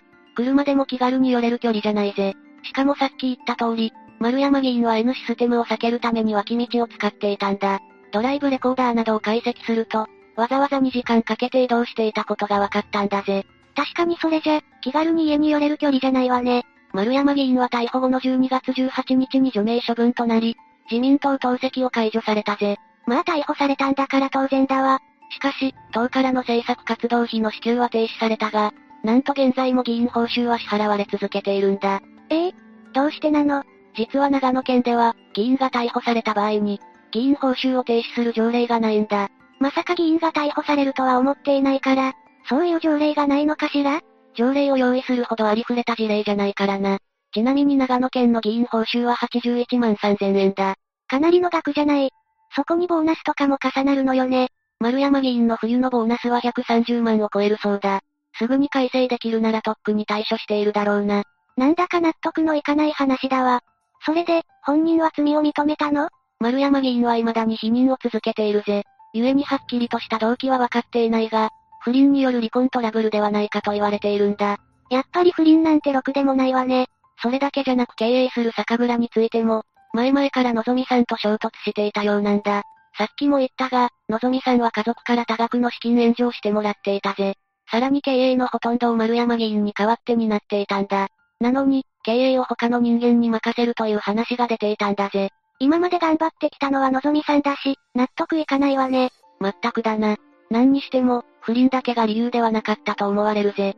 結局、凶器は見つかったの？それはまだわかっていないんだ。丸山議員の犯行には計画性があるから、凶器も処分した可能性が高いぜ。土足で入り込んで外部の犯行に見せかけたり、アリバイを用意したり N システムを避けたり、いろいろしてるわね。それなら証拠も隠滅しそうだわ。これは近隣住民の証言だが、丸山議員は事件後に車を買い替えているんだ。これも証拠隠滅のためだと思われるぜ。妻が殺害されて悲しんでいる中で、わざわざ車を買い替えるのは不自然だわ。他にもまだ何か出てきそうね。丸山議員は2022年4月から、県議会の総務企画警察委員会の委員長に就任していたんだぜ。毎月会議があり、殺人事件があれば捜査一課長が出席するんだ。その他にも警察の刑事部長らも出席するぜ。丸山議員は、のぞみさんの事件の捜査状況を毎月聞けた可能性があるんだ。それは怪しいわね。今までは総務企画警察委員会には携わっていなかったの？ああ。以前は産業部門の副委員長などをしていたんだ。事件後から急に警察に関わり出すのは不自然だわ。まさか、当初疑われていた空き巣の犯人と、同一人物の犯行ってことはないわよね？これは空き巣の前提の話になるが、彼らは人がいる深夜に侵入することは少ないんだ。今回は全く違うし、金庫にも部屋のものにも手をつけていないんだぜ。それじゃあ窃盗犯の線はなくなったのね。それにネットではこの逮捕報道で、丸山議員のインタビュー映像が話題となっているんだ。以前テレビで放送されたものよね。後に逮捕される本人が、早く犯人を見つけてほしいと言っていたからかしら？いや、このインタビューで笑顔を見せるシーンがあったからなんだぜ。当時から妻が殺害されたのに笑顔を見せる部分が批判されていたんだ。このシーンは逮捕後にもう一度注目されることになったんだぜ。そうだったのね。なんだか怖くて私は見る勇気がないわ。最後に事件についてまとめるぜ。この事件は2021年9月29日、長野県議会議員の丸山大輔の妻である丸山のぞみさんが、酒蔵の事務所兼自宅の金庫の前で締め殺されていたんだ。発見したのは当時小学1年生だった次男なのよね。ああ、悲しいことだな。夫の丸山議員には、事件当時宿舎に泊まっていたというアリバイがあったんだ。そのため、当初は近隣で発生していた窃盗犯が疑われたぜ。だが、物証が少なく捜査は難航したんだ。一方で警察は、丸山議員の不倫相手にも聴取をしていたぜ。その間にも、丸山議員は県議会に出席したり、テレビのインタビューを受けていたのよね。ああ、だが警察の入念な捜査により丸山議員の証言に矛盾が見つかったんだ。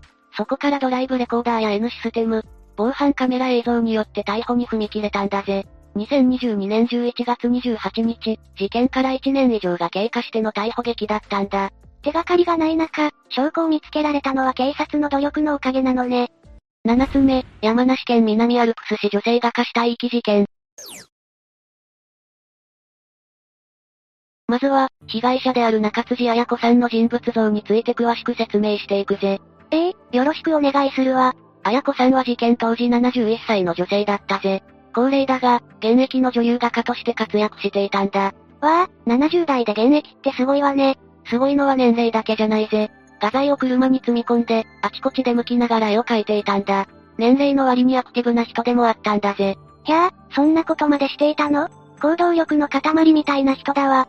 解体は出展していたのかしら？ああ、作品展にも出していたし、個展も頻繁に開催していたんだぜ。過去には児童書の表紙や挿絵も担当した、実力のある画家でもあったんだ。ええー、綾子さんは一体どんな絵を描いていたの？彼女は油彩で描く風景画を得意としていたぜ。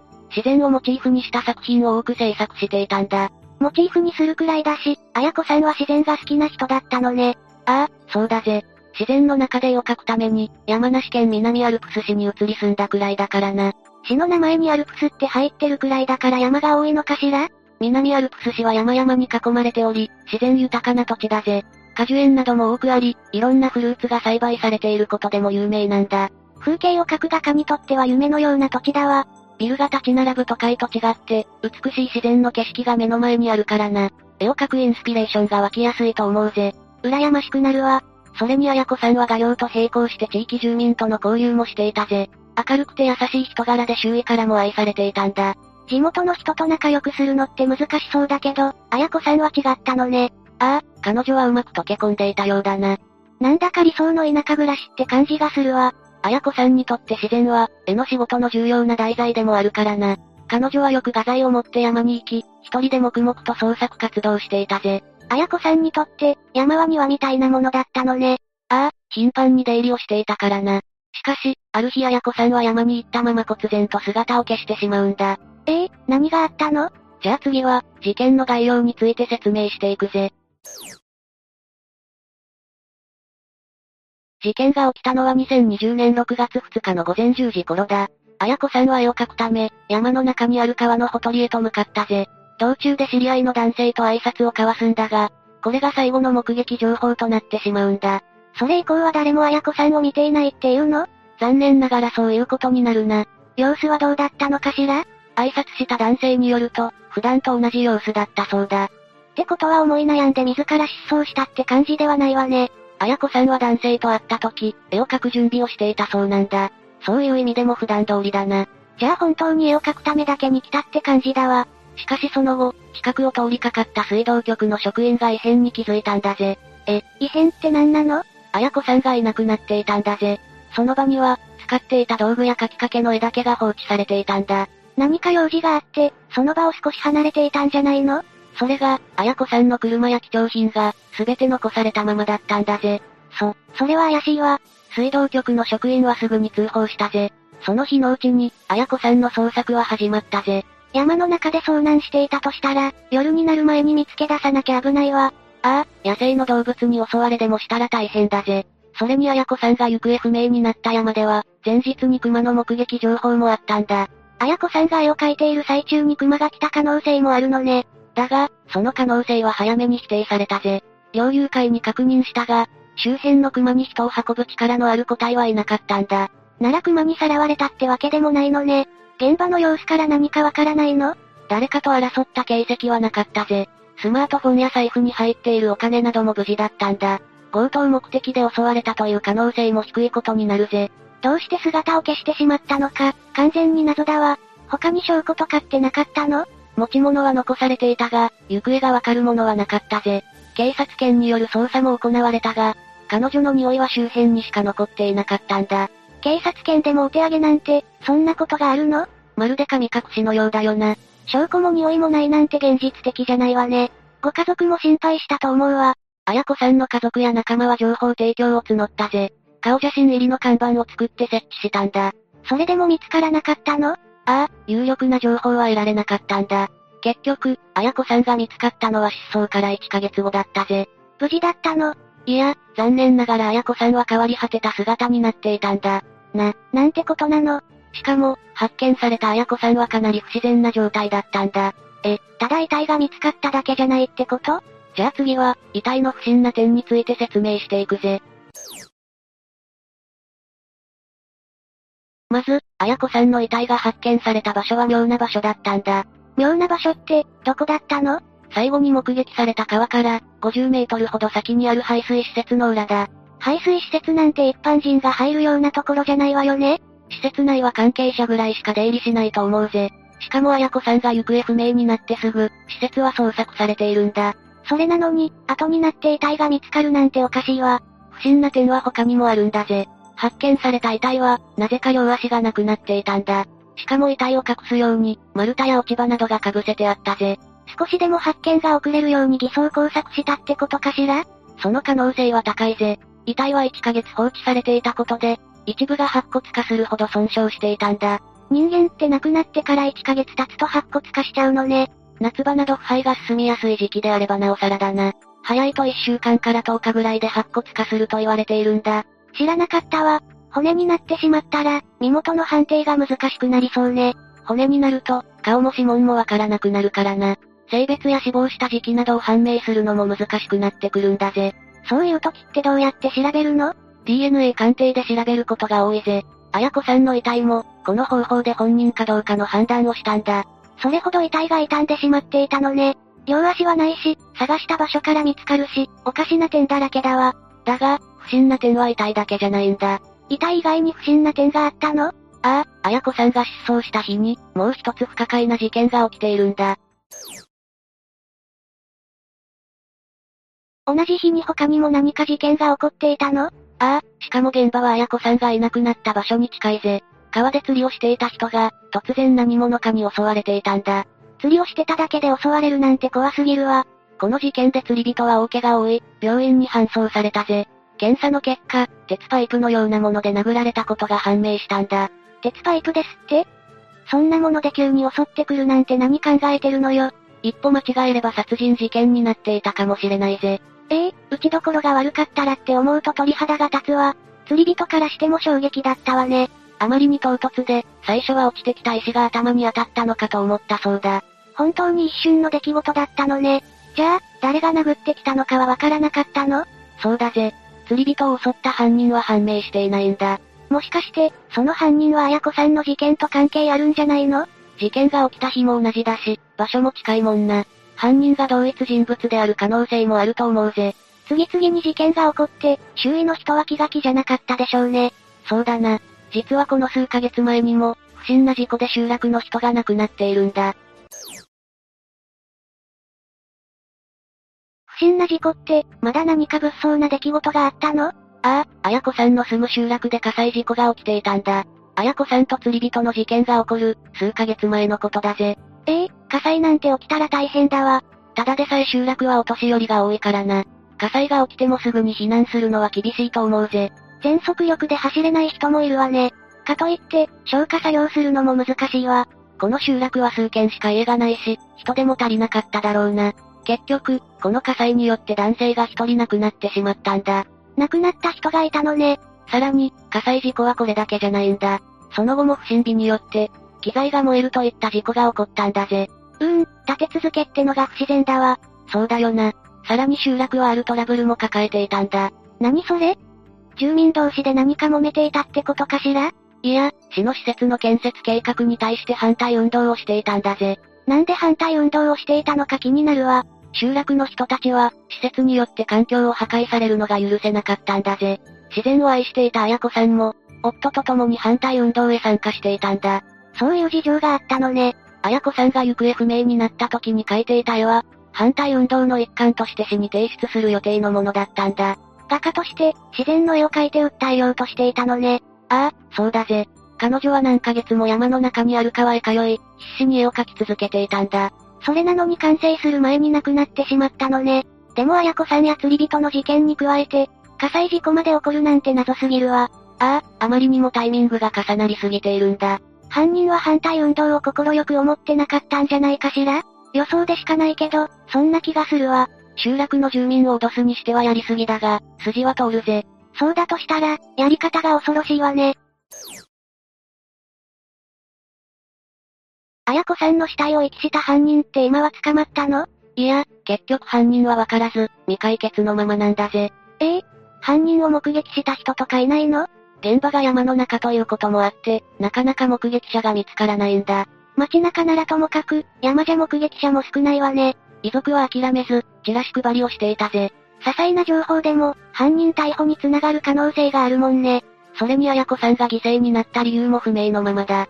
ご家族にとっては、せめて犯人と犯行理由は知りたいところだろうな。闇を感じる事件だわ。一刻も早く、犯人が捕まるといいわね。以上で、今回の事件についての解説は終わりだぜ。未だ真相が判明していない不可解な事件だが、霊夢はどう思った？山の中で行方不明になって、遺体で発見されるなんて衝撃的だったわ。しかも発見されたのは、一度探したはずの場所だったからな。捜索していた人たちも、驚いたと思うわ。現場から近い場所だったのも不思議だぜ。一度探したはずの場所から出てくるのも妙だな。そうよね。警察犬だって捜査に協力していたのに、どうしてわからなかったのかしら？これは私の推測だが、犯人が遺体を動かした可能性があるぜ。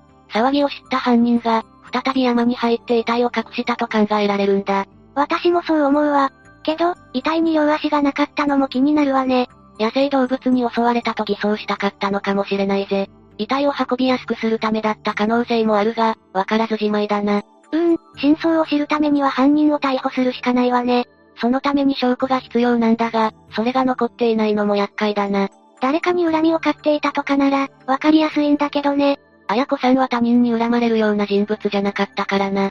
だとしたら、ますます謎が深まっていくわ。集落のトラブルが原因だとしても、わからないことが多すぎるのよ。そもそも、遺体を移動したとしてなんで近くに隠したのかも気になるわね。現場から離れた場所ならわかるが、わざわざ近場にした点も引っかかるぜ。それに彼女だけでなく、釣り人の事件や火災も不思議だわ。人の少ない集落で、一体何が起きていたのかしら。その辺の謎も含めて早く解明されるといいんだが、難しいぜ。八つ目、平塚強殺事件。この事件は、2017年2月に発生したぜ。被害者となったのは当時80歳の鳥海博子さんだ。強殺事件ってことは、亡くなってしまったのよね？ああ、自宅で寝ていた鳥海さんは、乗り込んできた犯人に考察されてしまったんだ。その後、犯人の二人組は鳥海さんの自宅を物色し、現金20万円や通帳の入ったバッグを盗み出していったぜ。被害者の目線で考えると、恐怖でしかないわ。一体誰がこんなことしたのかしら？この事件の犯人は、当時23歳の斎藤義樹と、当時22歳の川島楓という二人の男だ。この二人は事件が発生してから約1年後の2018年1月に逮捕されているんだが、この事件の不思議な点は、斎藤と川島に面識がなかったということだ。面識がなかった？こういうのって友達だったとか元同級生とか、つながりがあるものじゃないの？そういう関係は全くない上に、この二人は住んでいる場所もまるで違うんだ。斎藤は神奈川県、川島は奈良県に住んでいたぜ。どう考えても接点が生まれそうにない距離だわ。まさか、最初に言っていた闇バイトで繋がったとか？その通りだ。次は斎藤と川島がどのようにして闇バイトに手を染めたのかを話していくぜ。では、早速闇バイトが絡む事件の内容を説明していくぜ。闇バイトって言われると都市伝説しか浮かばないけど、どこでそんな募集してるのかしら？闇バイトを募集しているのは、闇サイトの掲示板が主だな。いわゆるダークウェブというやつで、私たちが使っている検索エンジンでは、表示されないような危険なサイトだぜ。そんなサイトにどうやったらアクセスできるの？それはわからないが、金に困った奴に情報が行くようになっているんだろうな。闇サイトといっても数はかなり多くて、インターネットの大半は闇サイトと言われているんだ。世界は意外と広いということだぜ。それはそれで怖いもの見たさはあるけど、今は犯行のことを知りたいわね。そうだな、話を戻すが、この事件の犯人となったのは、逮捕された斎藤と川島の他にもう一人いるんだ。そいつが主犯格となる49歳の男、杉山光明だぜ。あら、もう一人いたの？主犯格ってことは、この杉山が闇バイトを募集したのかしら？その通りで、杉山が募集していた闇バイトに斎藤が応募したのが、そもそもの発端だぜ。その求人は、1回で300万円の報酬がもらえるという仕事だったんだ。1回で300万？どう考えても、まともな求人じゃないわね。ああ、バイトの内容は、74歳の高齢男性を狙った強盗だったんだ。ド直球の犯罪だけど、斎藤は断らなかったの？ためらいはあったんだろうが、斎藤には500万円の借金があったんだ。結果として、斎藤は杉山と一緒に強盗を働くことになるぜ。借金を返すために、視野が狭くなっていたのかしら？だろうな、犯行にあたって、杉山は斎藤にスタンガンを渡し、お前の度胸を試すと言っていた。ためらいのある斎藤と、それを脅す杉山の構図が頭に浮かぶよな。雇用みたいな感じだから当然かもしれないけど、上下関係があったのね。それで、その犯行はうまくいってしまったの？ああ、高齢男性の家に宅配便を装って押し入った二人は、現金数十万円とキャッシュカードを奪い取って逃亡したぜ。現金はわかるけど、キャッシュカードってお金になるのかしら？お金を引き出せたら成功ということだったんだろうが、残念ながらキャッシュカードでお金を下ろすことには失敗したんだ。この強盗致傷事件で、杉山と斎藤が得たのは、現金数十万円だけだったというわけだな。こう言っちゃなんだけど、強盗して数十万円って間抜けな話よね。たまにコンビニ強盗で数千円しか盗めなかった人とかいるけど、通に働けって思うわ。同情するわけじゃないが、首が回らなくなった人間は視野が狭くなるんだろうな。斎藤の借金だって、自己破産するなり債務整理するなりの道があったはずだ。って、話を脱線させちゃったわね。それで、思うように現金を得られなかった二人はどうしたの？高齢男性宅への強盗で数十万円しか得られなかったためか、杉山は次の犯行を計画するんだ。そのターゲットが、冒頭で話した鳥海博子さんだったんだ。ついに冒頭の事件へ繋がるのね。杉山は成功報酬1000万円を提示して、強盗殺人を斎藤に命令したんだ。だが、さすがに殺人もするとなると、斎藤もためらったぜ。ここでためらわなかったらサイコパスだわ。ああ、だがそこで杉山は、自分は暴力団と繋がりがあると話して斎藤を脅したんだ。斎藤は断れば自分が殺されると思い、強盗殺人を引き受けるんだ。強盗致傷をやってしまった時点で運命共同体な部分もあるし、その上脅されたら断れないわね。同情の余地はないけど。だが斎藤は、強盗殺人を引き受けたはいいものの、一人で犯行をするのは無理だと考えたんだ。そこで実行したのが、杉山と同じように闇サイトでのバイトの募集だったんだ。誰かを引き込もうとしたのね、巻き込もうとしたとも言えるわ。斎藤が出した求人は、本日来れる方という条件で、報酬は200から300万という内容だったぜ。杉山が斎藤に1000万円支払って、斎藤がバイトに200から300万円を払うってことね。そこに応募してきたのが、冒頭で紹介したもう一人の犯人、川島楓だったんだ。ようやく犯人たちが全員登場したわね。ここから事件が起こるのね。ああ、最初に話したように鳥海さんは考察され、斎藤と川島はバッグを盗んで逃亡したぜ。そもそも闇バイトに応募するなんて、この犯人たちはどういう人だったの？斎藤が借金をしていたってことしかわからないし、詳しく聞きたいわ。では、なぜ犯人たちが、特に斎藤と川島が闇サイトに集まったのかを話していくぜ。そうね、まずはそこを聞きたいわ。まず斎藤だが、さっきも触れたように500万円ほどの借金を抱えていたことが、闇バイトに応募した理由なんだ。借金って言っても色々あるじゃない？家族の借金を肩代わりとか連帯保証人とか？いや、そんな同情の余地が生まれるような理由じゃないぜ。斎藤の借金理由は主にギャンブルだ。自業自得の極みだわ。実は斎藤は元消防士で、働いている間にこの借金を作ってしまったそうだ。その後は仕事を辞めていて、逮捕時は塗装工と報道されていたな。立派な職業についていたのに、借金してしまうなんて変な話ね。消防士ってお給料が安いのかしら？そんなことはないんだが、消防士は夜勤がメインなんだ。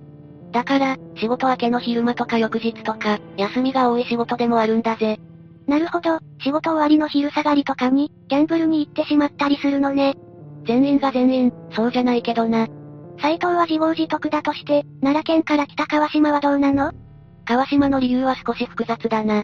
川島は専門学校を中退してからキャバクラのボーイをしていたが、借金が70から80万円ほどあったようだ。お約束みたいに借金してるわね。でも、斎藤ほどの金額じゃないし、節制していれば完済できそうな借金じゃない？だろうな。だが川島は別の理由でもまとまった金を欲しがっていたんだ。別の理由？整形費用だぜ。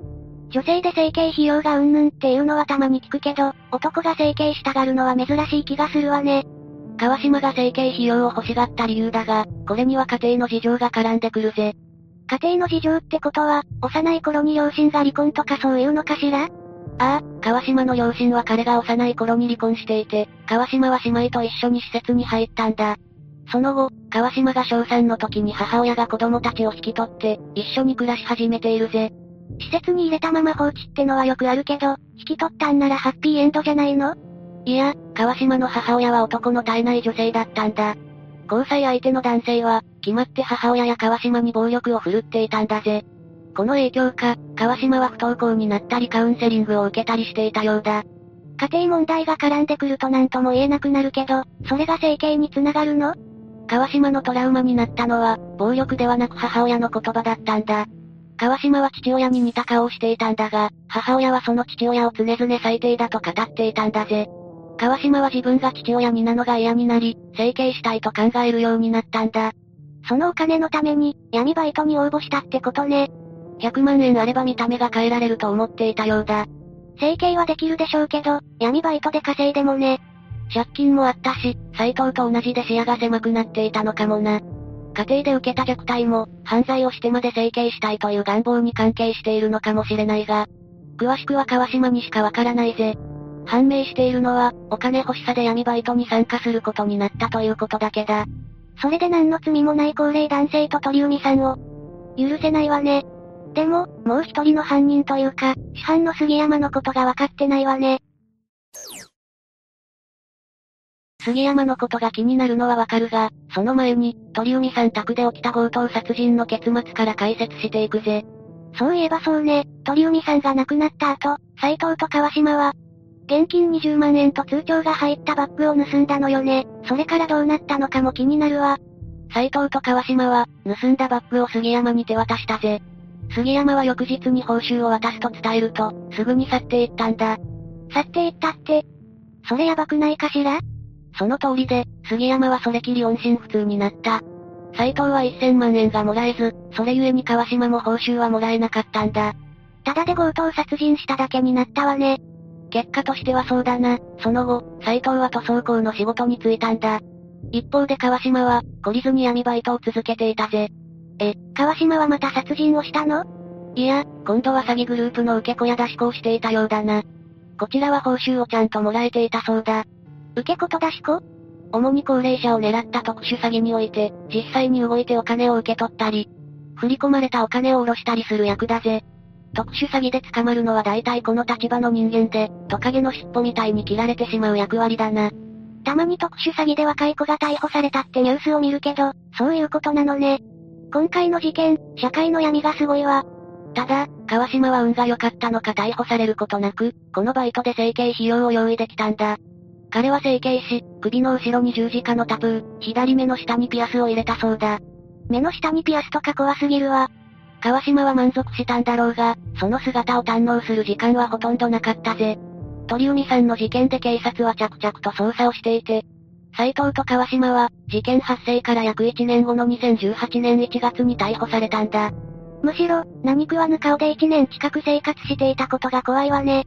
でも、どうして逮捕に繋がったのかしら？きっかけになったのは、鳥海さんの交通 IC カードを二人が使ったことだぜ。この使用歴から、駅の防犯カメラの映像が洗い出され、それを分析した結果、斎藤と川島が容疑者として浮上したんだ。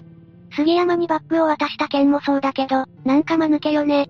視野が狭くなった人間はそんなもんだ。斎藤と川島はそのまま裁判にかけられた。悪質な犯行であるとして、検察側は無期懲役を求刑したぜ。金欲しさっていうシンプルすぎる理由だし、同情の余地ないもんね。そして休憩通りに、斎藤と川島には無期懲役が言い渡されたんだ。二人は反省していたようで、控訴はしなかったぜ。潔いような気もするけど、やったことは許されないもんね。で、斎藤と川島の結末は分かったけど、杉山はどうなの？闇サイトで斎藤を雇い、強盗致傷と強盗殺人を犯させ、バッグを持ち逃げした杉山だが、警察の捜査線上にはしっかり上がっていたぜ。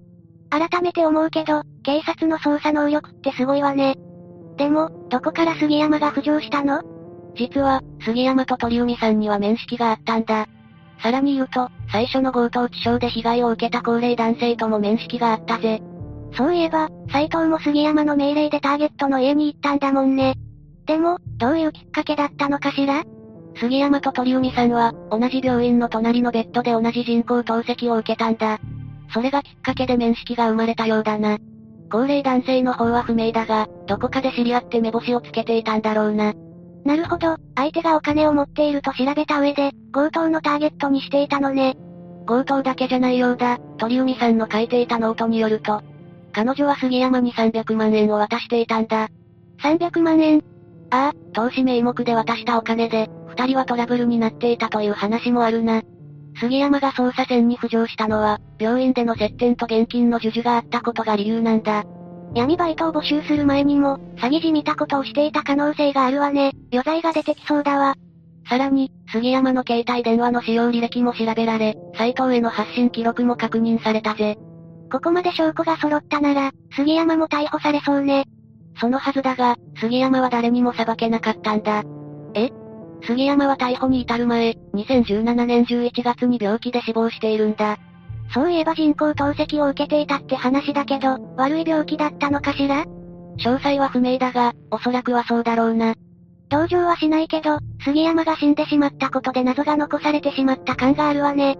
最初の強盗致傷の被害者である高齢男性に目をつけた経緯も、鳥海さんから300万円を受け取った理由も、はっきりしないままになってしまったからな。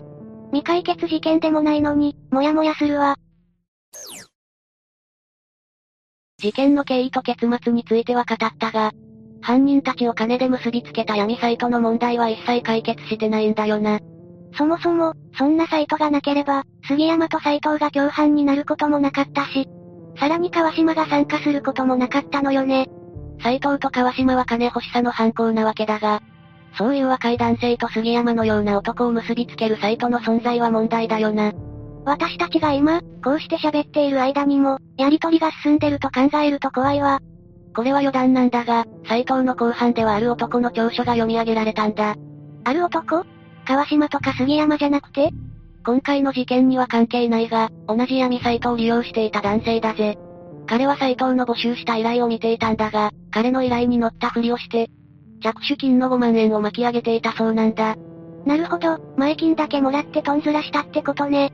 杉山のバッグの件もそうだけど、斎藤って騙されやすいのかしら？焦っていたせいもあるだろうが、騙されやすい性格でもあったのかもしれないな。川島の応募の時も、奈良県から神奈川県に移動するための費用2万円を、事前に振り込んでいるだろ？川島が素直だったから話が進んだけど、そのまま2万円だけ持ち逃げされたら泣き寝入りよね。ああ、川島も金欲しさで奈良から神奈川まで素直に移動したが、普通に考えれば、交通費を持ち逃げされるリスクの方が大きかっただろうな。闇サイトって、騙したり騙されたりが当たり前なのね。利用者同士での騙し合いとか、日常茶飯事なのかもしれないわ。杉山のような他人を利用して犯罪をさせる奴と、斎藤や川島のような余裕のない奴を結びつける場なんだから、足元を見るのは当然だろうな。改めて思うが、恐ろしい場所だぜ。インターネットは文明の利器だけど、こうして犯罪に利用されてると思うと怖いわね。さっきも言ったが、インターネット上に存在するサイトの半分以上は、検索で出てこない闇サイトという事実もあるからな。現在も犯罪になるような仕事が飛び交う場があると思うと、恐ろしい気分になるぜ。闇サイトが取り締まられて、鳥海さんや高齢男性のような被害が、これ以上でないことを祈るしかないわね。9つ目、福岡の保育士殺害事件。この事件の犯人、藤田誠二は、A さんを殺害する前にも凶悪な事件を起こしている。一度目の事件は2004年。金に困っていた藤田は他人の家に侵入して、強盗を働く計画を立てていたんだ。お金に困って普通に働くんじゃなくて、盗みの計画を立てるなんて考えられないわね。その通りだ。藤田はこの計画を実行するために、地元である福岡県福岡市内で侵入する先の家を物色し、沢楽にある一つのマンションに目をつけた。そこで藤田はそのマンションの一室に侵入して、部屋を物色してる際、その部屋の住民である女性と遭遇してしまった。藤田はもしそうなった場合、逃げるのではなく被害者を襲撃しようと決めていたそうだ。そのために彼は刃物まで用意していて、被害者女性と鉢合わせた藤田は、刃物で躊躇なく彼女の体を刺し、現金が入ったバッグを奪い現場から逃走した。そんな。被害者女性はどうなったの？現場に残された被害者女性にはまだ息があって、その後、病院に搬送されて治療を受け、命は助かったぜ。被害者女性は助かったのね。最悪の結果にならなくてよかったわ。ああ。通報を受けた警察が、すぐに捜査を開始した結果、捜査線上に藤田の存在が浮上したぜ。そして警察は藤田を強盗殺人未遂の容疑で逮捕したんだ。こうして藤田は、福岡地裁で裁判にかけられて有罪判決を下され、約12年間、刑務所に服役することになったぜ。強盗して被害者を刺したのに、無期懲役でもなかったの？そうだな。そして刑務所生活を送った藤田の仮釈放が認められたのは、2016年2月のことだった。仮釈放となった藤田は、NPO 法人が運営する福岡県久留米市のホームレス支援施設に入居して、そこで暮らしながら久留米市内にある農園で働き始めたぜ。ちなみに仮釈放中は自由に生活できるの？いや、仮釈放中は保護観察として、保護士とも定期的に面会をするから自由とは言えないな。藤田は保護士とのやりとりの中でも、もう絶対に罪を犯さない、と誓いを立てていたんだ。うーん、本当に反省したのかしら。実際、藤田は農園で真面目に働く姿を見せていたんだ。役員は真っ黒に日焼けするまで頑張っている、と証言していたしな。だが、刑期満了が近づくにつれて、藤田の様子がおかしくなっていくんだ。どんな風におかしくなったの？真面目に生活していたはずの藤田が、施設の相談員に対して暴言を吐くようになった。そして人を怪我させるくらい大したことない、と再犯を匂わせるような発言もするようになった。さらに農園から給料を受け取った直後に、入居している施設のルールを破って、夜になると福岡市内の歓楽街に繰り出し、給料のほとんどを使い果たしてしまったそうだ。ちなみに無断外泊もしていたようだぜ。あくまで保護観察中のみでしょ保護士は何も言わなかったのかしら藤田は保護士にこの行動を咎められると、我慢の限界だった。遊びに行かないと頭がおかしくなりそうだった。と言い訳をしてたぜ。信じられないわ。反省なんかしていないわよ。そして藤田は、自分の置かれた環境について、自分にはこの仕事は合わない。共同生活は嫌だ。と文句も言うようになった。物騒なことを言ったり、施設のルールを破った藤田は、仮釈放期間が終わる前日の10月1日に農園の仕事を辞めたぜ。こうして10月2日に刑期を終えると、すぐに施設を出て行ったんだ。行く当てなんてあるの？とりあえず藤田は、久留米市内にある、建設会社で住み込みでの仕事を始めた。こうして12年越しの社会復帰に踏み出したんだが、この建設会社での仕事は、1週間ほどしか続かなかったようだ。ちなみにこの12年前の事件については、ニュースなどでは軽く報道されているが、詳細は伏せられていて、ネットで検索しても全く情報は出てこないぜ。じゃあ詳細についてはわからないままになっているの？ああ。2004年に起きた事件だから、ネットで記事が出てきてもおかしくない年代だ。検索しても事件の内容が出てこないなんておかしいわね。このことについては後で詳しく述べるぜ。そして藤田は、10月12日に無断で会社に来なくなり、インターネットカフェで寝泊まりするようになった。ネットカフェに寝泊まりするお金はあったのかしら？それがこの時点で藤田は貯金もほとんどなく、そのことで頭を悩ませるようになり、藤田はお金がなくなったらまた窃盗しよう、と思いついたんだ。お金が尽きたから罪を犯そうとしたの ?12 年も刑務所にいたのに、考えは変わらなかったのね。その通りだ。藤田は前回同様、盗みに入る家の下見をするために、福岡市南区内をうろつくようになる。そこで後に事件の被害者となる、当時28歳の A さんと目が合ったんだ。A さんはアパートで一人暮らしをしながら、保育士として働いていた。藤田は、そんな A さんの自宅に目をつけたんだ。A さんは20歳から、母親と同じ保育士として、仕事に取り組んでいた真面目な女性だったぜ。ひどいわ。しかも抵抗できなさそうな女性を狙うなんて最悪よ。そうだな。藤田は事件直前に、NPO 法人のメンバーにアパートを借りたいと話し、預けていた現金約9万5千円を受け取った。お金を受け取った翌15日には、NPO 法人のメンバーと共に入居先のアパートを探していく中で、いい物件が見つかり、契約直前まで話が進んでいたんだ。うーん、入居はできても、お金がないなら生活はままならないと思うけど。その通りだ。藤田は NPO 法人のメンバーと別れた後に福岡市へと移動したんだが、その日には犯行に及ぼうと決めていた。ええ物件探しは嘘だったっていうこと？お金がないのにアパートを借りようとしていたから、その可能性は極めて高いとされているぜ。藤田は、凶器として使用する包丁と、スコップなどの道具を100円ショップで購入したんだが、包丁を買う際には、店員に対して、この包丁は野菜を切ってもすぐにくっつかないか、と尋ねたようだ。怖すぎるわ。店員も事件を知った時には青ざめたでしょうね。しかも藤田は笑顔を浮かべていたそうで、店員はこれから罪を犯すようには見えなかったと証言しているぜ。普通、笑顔で凶器を購入するなんて思わないもの。だがこの時には、すでに犯行が行われようとしていたんだ。こうして凶器を手に入れた藤田は、A さんが住む、アパートに向かい、午後6時半頃に到着した。A さんの自宅はアパートの2階だったんだが、藤田は2階によじ登り、A さんの自宅のベランダに侵入した。1階に住むのは危険だと言われているけど、2階も安全だとは言い切れないわね。2階以上でも、配管などから登ってくる危険性があるんだぜ。ちなみに昨年の福岡県内の侵入等被害のうち、2階以上の被害が4割近くを占めているんだ。どうして2階以上が狙われやすいの？上層階は外部から目につきにくく、逆に狙われやすいからだ。そして藤田は購入したスコップを使い、窓ガラスを叩き割った。そしてついに A さん宅に侵入したんだが、それから数分後の午後7時15分頃、仕事を終えた A さんが、藤田のいる自宅に帰ってきてしまった。この時点で、A さんが玄関から逃げ出す方法はなかったのかしら？藤田はベランダから侵入したために、玄関の扉からの異変に気づいておらず、それは A さんも同じだったぜ。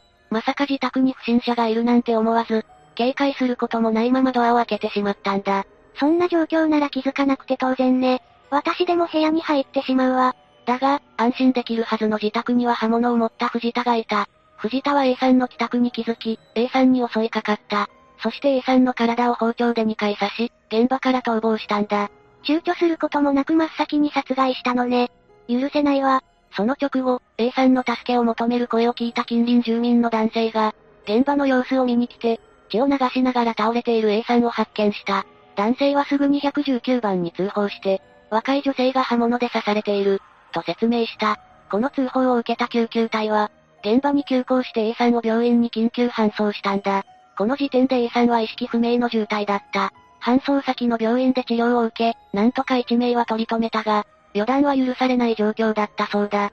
そうだったのね。でも一命を取り留められてよかったわ。この事件を知った福岡県警は、本件を殺人未遂事件としてすぐに捜査を開始したぜ。捜査員たちは現場検証を進めて、アパートの周辺に設置された防犯カメラの録画映像も解析した。その結果、藤田が容疑者として捜査線上に浮上。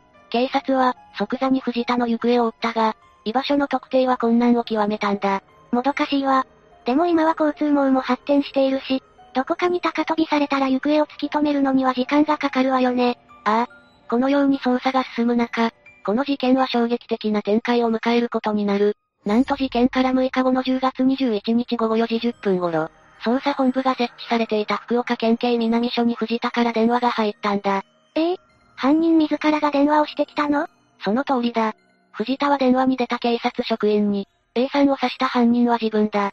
と話し、電話から約20分後に自ら南署へと出頭してきた。どうしてそんなことをしたのかしら ?A さんを殺害して、自責の念を覚えたとは思えないわ。そうだな。このことについては詳しく語られていないんだが、捜査員はその場で藤田を殺人未遂の疑いで逮捕したぜ。捕まったならよかったけど、A さんは予断を許さない状況だったのよねああ。この時も A さんの昏睡状態は続いていた。しかし、藤田の逮捕から1日が経過した。10月22日午後10時半頃、A さんの容体が急変して、出血性ショックによる多臓器不全で死亡してしまったんだ。そんな、せっかく藤田が捕まったのに亡くなってしまうなんて、悲しすぎるわ。これを受けた福岡県警は、殺人未遂容疑から殺人事件に切り替えて捜査を進めていった。さっきレイムが言ったように、藤田は警察の取り調べに対して、人を殺しても何とも思わない、と供述していたそうだ。やっぱり12年服役しても、何の反省もしていなかったのね。福岡地検は、A さんの刺し傷の状態から、藤田には明確な殺意があったとみて、藤田を殺人と住居侵入銃刀法違反の罪で福岡地裁に起訴した。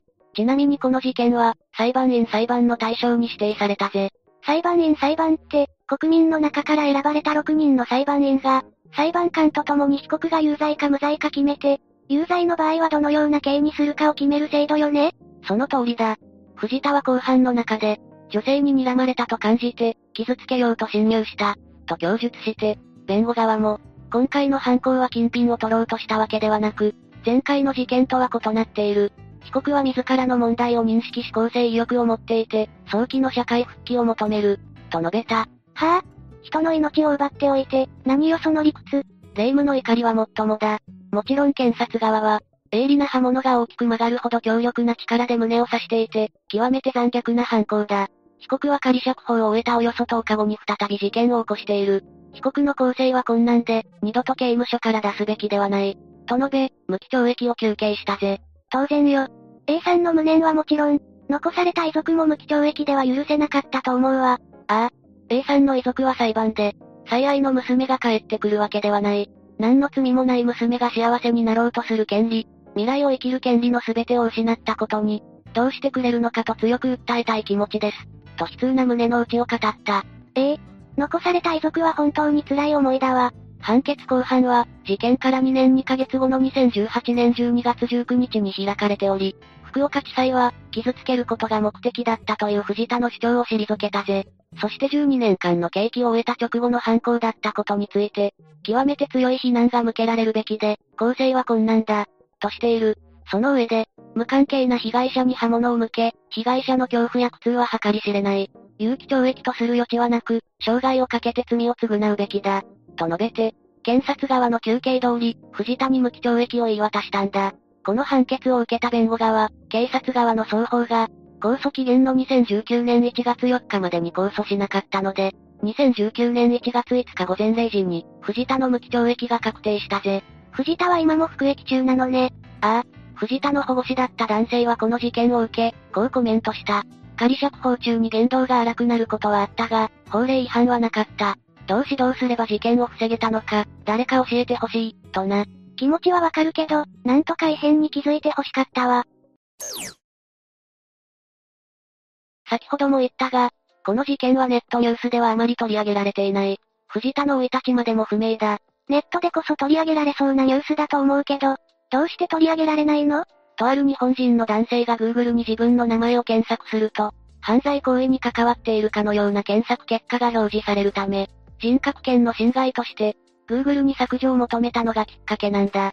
Google は、ウェブサイトの管理者に、削除を求めるべきとして削除を拒否していたが、東京地方裁判所は、素行が著しく不適切な人物との印象を与える、表題と記述の一部自体が、男性の人格権を侵害している、として男性の請求を認め、Google に検索結果の削除を行うよう命じた。その結果、検索結果の一部が削除されることになったんだ。そしてこの事例をきっかけに、裁判所から検索結果の削除を求める事例が相次ぐようになった。大抵は事件を起こした男性側からの主張で、事件を反省して新生活を送っているのに人格権が侵害されている、としたものだぜ。実際に事件を起こしているのに、そんな主張をするの？ああ。裁判所はこのことについて、逮捕歴を公表されないことが社会の一員として復帰し、生活を送り続けるために重要。主張した人の平穏な社会生活が阻害される恐れがあるとして、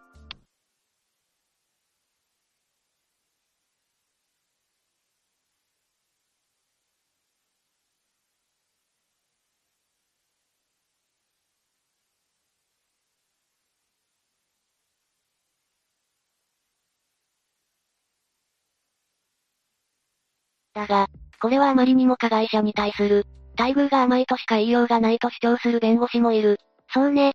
強盗殺人未遂事件を起こして、12年後に釈放された藤田が、13日後に凶悪な事件を起こしたんだし、もし待遇を厳しくしていたら、この事件は起きなかったんじゃないかという声もあるぜ。10個目、群馬パチンコ店員連続殺人事件。まず最初に事件が起こったのは、2003年2月23日。群馬県伊勢崎市山王町のパチンコ店、パーラーマリーンの店員をしてた根本恒久さんが、コンビニに買い物に出かけた際に、犯人である高根沢智明と小野川光則に声をかけられたんだ。犯人は二人組だったのね。なんと言って根本さんに声をかけたのかしら？そこについては判明してないんだが、高根沢は元パチンコ店の店員で、根本さんとは元同僚という関係にあったんだ。だからなのか、根本さんは誘われるままに小野川の車に乗せられてしまった。元同僚なら関係性にもよるけど、そこまで警戒はされないかもしれないわね。その後、根本さんを瀬田郡宮城村の山林に連れ込んだ二人は、根本さんの首をロープで絞めて殺害したんだ。急展開すぎない。根本さんは何か二人から恨みを買うようなことでもあったの？いや、この犯行は遊ぶための金を手に入れることが目的だったんだ。根本さんの遺体をトランクに積み込んだ二人は、午前3時頃に伊勢崎市に戻って、根本さんが持ってた鍵を使い、警備システムを解除した状態でパチンコ店に侵入した。この時に盗まれたのは売上金300万円だった。かなり身勝手な犯行ね。それに根本さんから金品を奪おうとしたんじゃなくて、あくまで店舗の方が狙いだったのね。そうして現金を盗んだ二人は、埼玉県行田市北河原の福川水門まで根本さんの遺体を運ぶと、午前4時頃に福川に投げて遺棄したぜ。わざわざ埼玉の方まで行って遺棄したみたいだし、なるべく発覚が遅れるようにしたのね。根本さんの遺体はちゃんと見つかったの？ああ。同年3月18日午前11時40分頃に福川の、さす鍋排水門、付近で発見されているぜ。ちなみに伊勢崎で盗まれた金はすべて500円硬貨と5000円札だったんだが、小野川が500円硬貨を大田市内の複数の銀行で1万円札に両替し、高根沢と150万円ずつ折半したそうだ。そっか。銀行に持っていけば両替してもらえるのよね。折半しても150万もあれば、結構長い間遊べるんじゃないかしら。それが二人は1ヶ月ほどで、遊興費などで使い果たしてしまったらしい。そしてそれもあって、また二人は犯行を行うことにしたんだ。そういえば、連続殺人事件ってタイトルについてたわね。次に事件が起こったのは同年の4月1日午前2時頃。普段から通ってた群馬県大田市浜の町のパチンコ店、タイガージャンボ、駐車場で、そこの店員である石橋誠さんを襲ったんだ。石橋さんは知り合いではなかったの？そういった情報はないから、根本さんとは違って赤の他人だったと思うぜ。そうして車内に石橋さんを連れ込むと藤役子線橋高架下に車を止め、車内でロープを使って首を絞めて、石橋さんを殺害した。この時に石橋さんの財布に入ってた現金11万円と店の合鍵が盗まれた。根本さんの時と同じやり方をしてるのね。合鍵も取られたみたいだし、今回も現金を盗まれてしまったの？いや、確かに店舗への侵入は成功したみたいなんだが、金庫の解錠ができなくて、売上金の窃盗には失敗したらしい。そっちのお店は売上を盗まれなくて済んだのね。その後、遺体は根本さん同様に行田市の福川水門から福川に遺棄された。石橋さんの遺体は、3日後の4月4日午前10時30分頃に、埼玉県警行田警察署員によって発見されたぜ。発見場所は、根本さんの遺体発見場所から約400メートル上流だったそうだ。位置する場所も同じところを選んだのね。警察は根本さんの事件の方はもう捜査してたのよねもちろんだ。ただ発見された根本さんの遺体は不乱が激しい状態で、死因が特定されてなかったんだ。ただ石橋さんの遺体が発見されたことによって捜査が進展した。同じ場所から遺体が発見されたわけだし、同一犯って考えられたのかもしれないわね。ああ。埼玉県警と群馬県警の合同捜査本部が、根本さんの交友関係を中心に捜査を進めると、捜査線上に高根沢が浮上したんだ。そしてこれが決め手になって、2003年7月20日に、根本さんの死体遺棄容疑で二人は逮捕されたぜ。やっぱり元同僚だったし、捜査線上に出てくるのは当たり前よね。ここで少しだけ事件当時の高根沢と小野川について説明するぜ。まずこの二人は当時36歳と25歳で、二人ともパチンコを通じて知り合った仲だったんだ。結構年齢が離れてたのね。パチンコ仲間だったから、よく知ってる店舗を標的にしたのかしら。パチンコ仲間なのもそうなんだが、実はこの二人も、パチンコ店で働いてた同僚だったんだ。二人が同僚だったのは7年前の1996年だ。その時にもう根本さんと知り合ってたの？いや、その時に働いてた店舗には根本さんはいなかった。高根沢が最初の事件の店に勤務していたのは1998年2月から9月で、根本さんとはこの時に知り合ったみたいだ。そうだったのね。でも元同僚って話だったし、事件が起きた時には二人とも違う場所で働いてたのよね？ああ、事件当時、小野川はコンビニ店員をしてたんだが、高根沢は職に就いてない状態で、しかも借金をしてたんだ。その借金はどうしてしちゃってたのかしら？そこについては不明だが、借金は約150万円あったらしい。ちょうど、最初に盗んで分配した金額と同じ額ね。偶然そうなるように300万円を盗んだのかはわからないけど、少なくとも高根沢は借金もあって、金銭面に問題を抱えてたことになるわね。ここからは裁判について解説していくぜ。まず2003年11月4日に、埼玉地裁での初公判が行われて、高根沢と小野川は、間違いありません、と起訴事実を認めたんだ。そこで否認したりはしなかったのね。素直に認めた方が刑が軽く済むこともあるからな。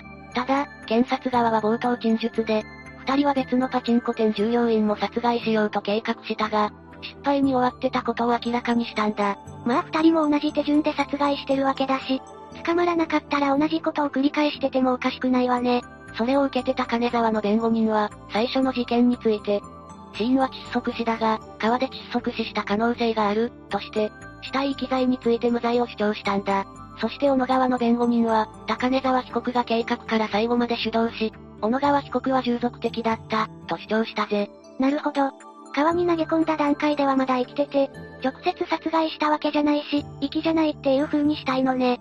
だが当然、その意見は通らなかった。2004年3月5日の論告で、検察側は犯行の動機について、自らが協力的な生活をするための金を手に入れることのみ、と指摘し、顕著な残忍性、冷酷性を有し、反社会的性格は極めて危険で、もはや改善構成は不可能、と語った。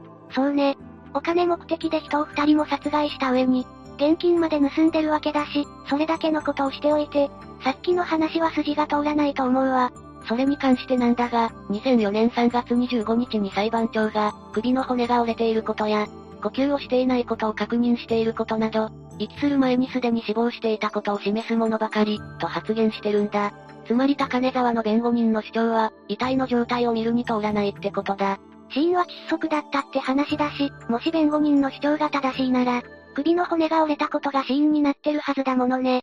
それに水で窒息死したなら、肺の中から水とか見つかるでしょうし。私は専門家じゃないから例外もあるかもしれないが、少なくとも今回の事件では、間違いなく高根沢と小野川の二人が、ロープで絞め殺したことが証明されたから、それだけの痕跡が残ってたんだろうな。小野川側の主張は何と言われたの？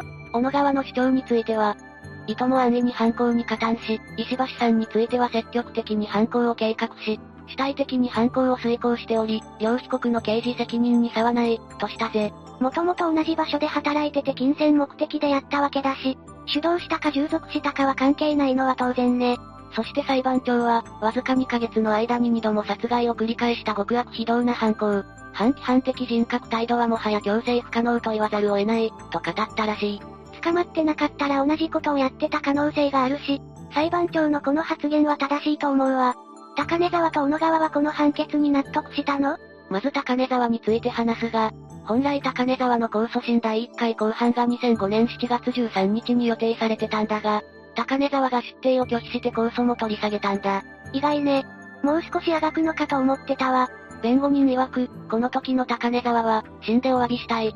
裁判を続けても結果が見えている。って話してて、不安定な状態だったらしいんだ。精神的に追い詰められてて、もう諦めてたのね。一応弁護側は、被告は正常な判断ができない状態で控訴を取り下げており、無効、と主張して公判の続行を求めたそうだ。これを受けて東京高裁は、弁護側と検察側双方の意見を聞いて検討したそうだが、2005年11月30日に控訴取り下げを有効と判断して、訴訟終了を決定したんだ。証拠とか痕跡が残ってたんでしょうし、それに高根沢自身がもう諦めて取り下げてる以上、控訴審は必要ないって考えたのかもしれないわね。これに弁護側は特別抗告をしたんだが、最高裁第二小法廷は、2006年6月6日に弁護人の特別抗告を棄却する決定を下したんだ。これによって高根沢は死刑が確定し、東京拘置所に収監されることになったぜ。弁護側としては無罪にしたり減刑してもらうのが仕事だし、高根沢が諦めててもそこまで粘ったんでしょうね。でも内容が内容だし、本人が認めてるからさすがに無理だったみたいね。次に小野川の控訴審だが、そこで小野川被告は、共犯者の高根沢智明死刑囚が主導し、恐れから追奨しただけ。死刑は不当、と主張したんだ。あくまで小野川側は、その主張を貫く方針なのね。ただ、この主張に対して裁判長は、被害者の首に自らロープを巻きつけ、二人で引っ張り合って殺害するなど、積極的に犯行を遂行し、利得も公平に分けている、として退けたんだ。確かに300万円を山分けしてたし、それで怖かったから従っただけっていうのは通らないわね。さらに裁判長は、定職にもつかず、大金目当ての動機に借用すべきものはない、と指摘し、犯行はいずれも残忍、悪質、凶悪な事件を犯しながら恐れや反省もなく、間もなく同種の事件を犯したことは許しがたい所要。死刑をもって望むのもやむを得ない、と述べたそうだ。小野川は高根沢と違って少しでも軽い刑になろうと思ってたみたいだけど、かなり悪質な犯行だったし、心象も相当悪かったみたいね。しかしこれでも納得しなかった小野川は、2009年3月31日の最高裁弁論で、犯行は高根沢死刑囚が主導しており、死刑は重すぎる、と主張したんだ。まあ確かに最初の犯行は、高根沢の元同僚である根本さんが狙われたわけだし、高根沢がいなければ犯行ができなかったっていう考え方も、できるといえばできるのかしら。仮にそうだとしても、小野川が二度も殺人を行ったことは変わらない。2009年6月9日に開かれた判決公判で、裁判長は高根沢死刑囚が主導的役割と認めた上で、二人の命を奪った結果は重大。ロープで首を絞めた殺害方法は残忍極まりない。実行行為に積極的に加担し、主体的に犯行を遂行した。奪った現金も折半している。金欲しさから最初の事件を起こし、金を手に入れるという狂費に使い、次の事件を敢行したという経緯や動機に組むべき点はない。と述べ、小野川の上告は棄却されたぜ。それじゃあ、小野川の判決も決まったのね。ああ。小野川も高根沢と同様に死刑判決が下され、東京拘置所に収監された。罪状は強盗殺人、死体遺棄、建造物侵入、窃盗、窃盗未遂だった。仮に死刑にならなくても、二人も殺害してる上にこれだけの罪状があるなら、刑は相当なものになったでしょうね。こうして死刑判決が下された高根沢と小野川だが、死刑が執行されたのは二人とも2021年12月21日で、高根沢は去年54歳、小野川は去年44歳だった。ちなみに小野川は死刑執行時、二度目の再審請求中だったそうだ。同じ日に死刑が執行されたのね。犯人が死刑になったわけだし、当時は結構話題になったんじゃないの？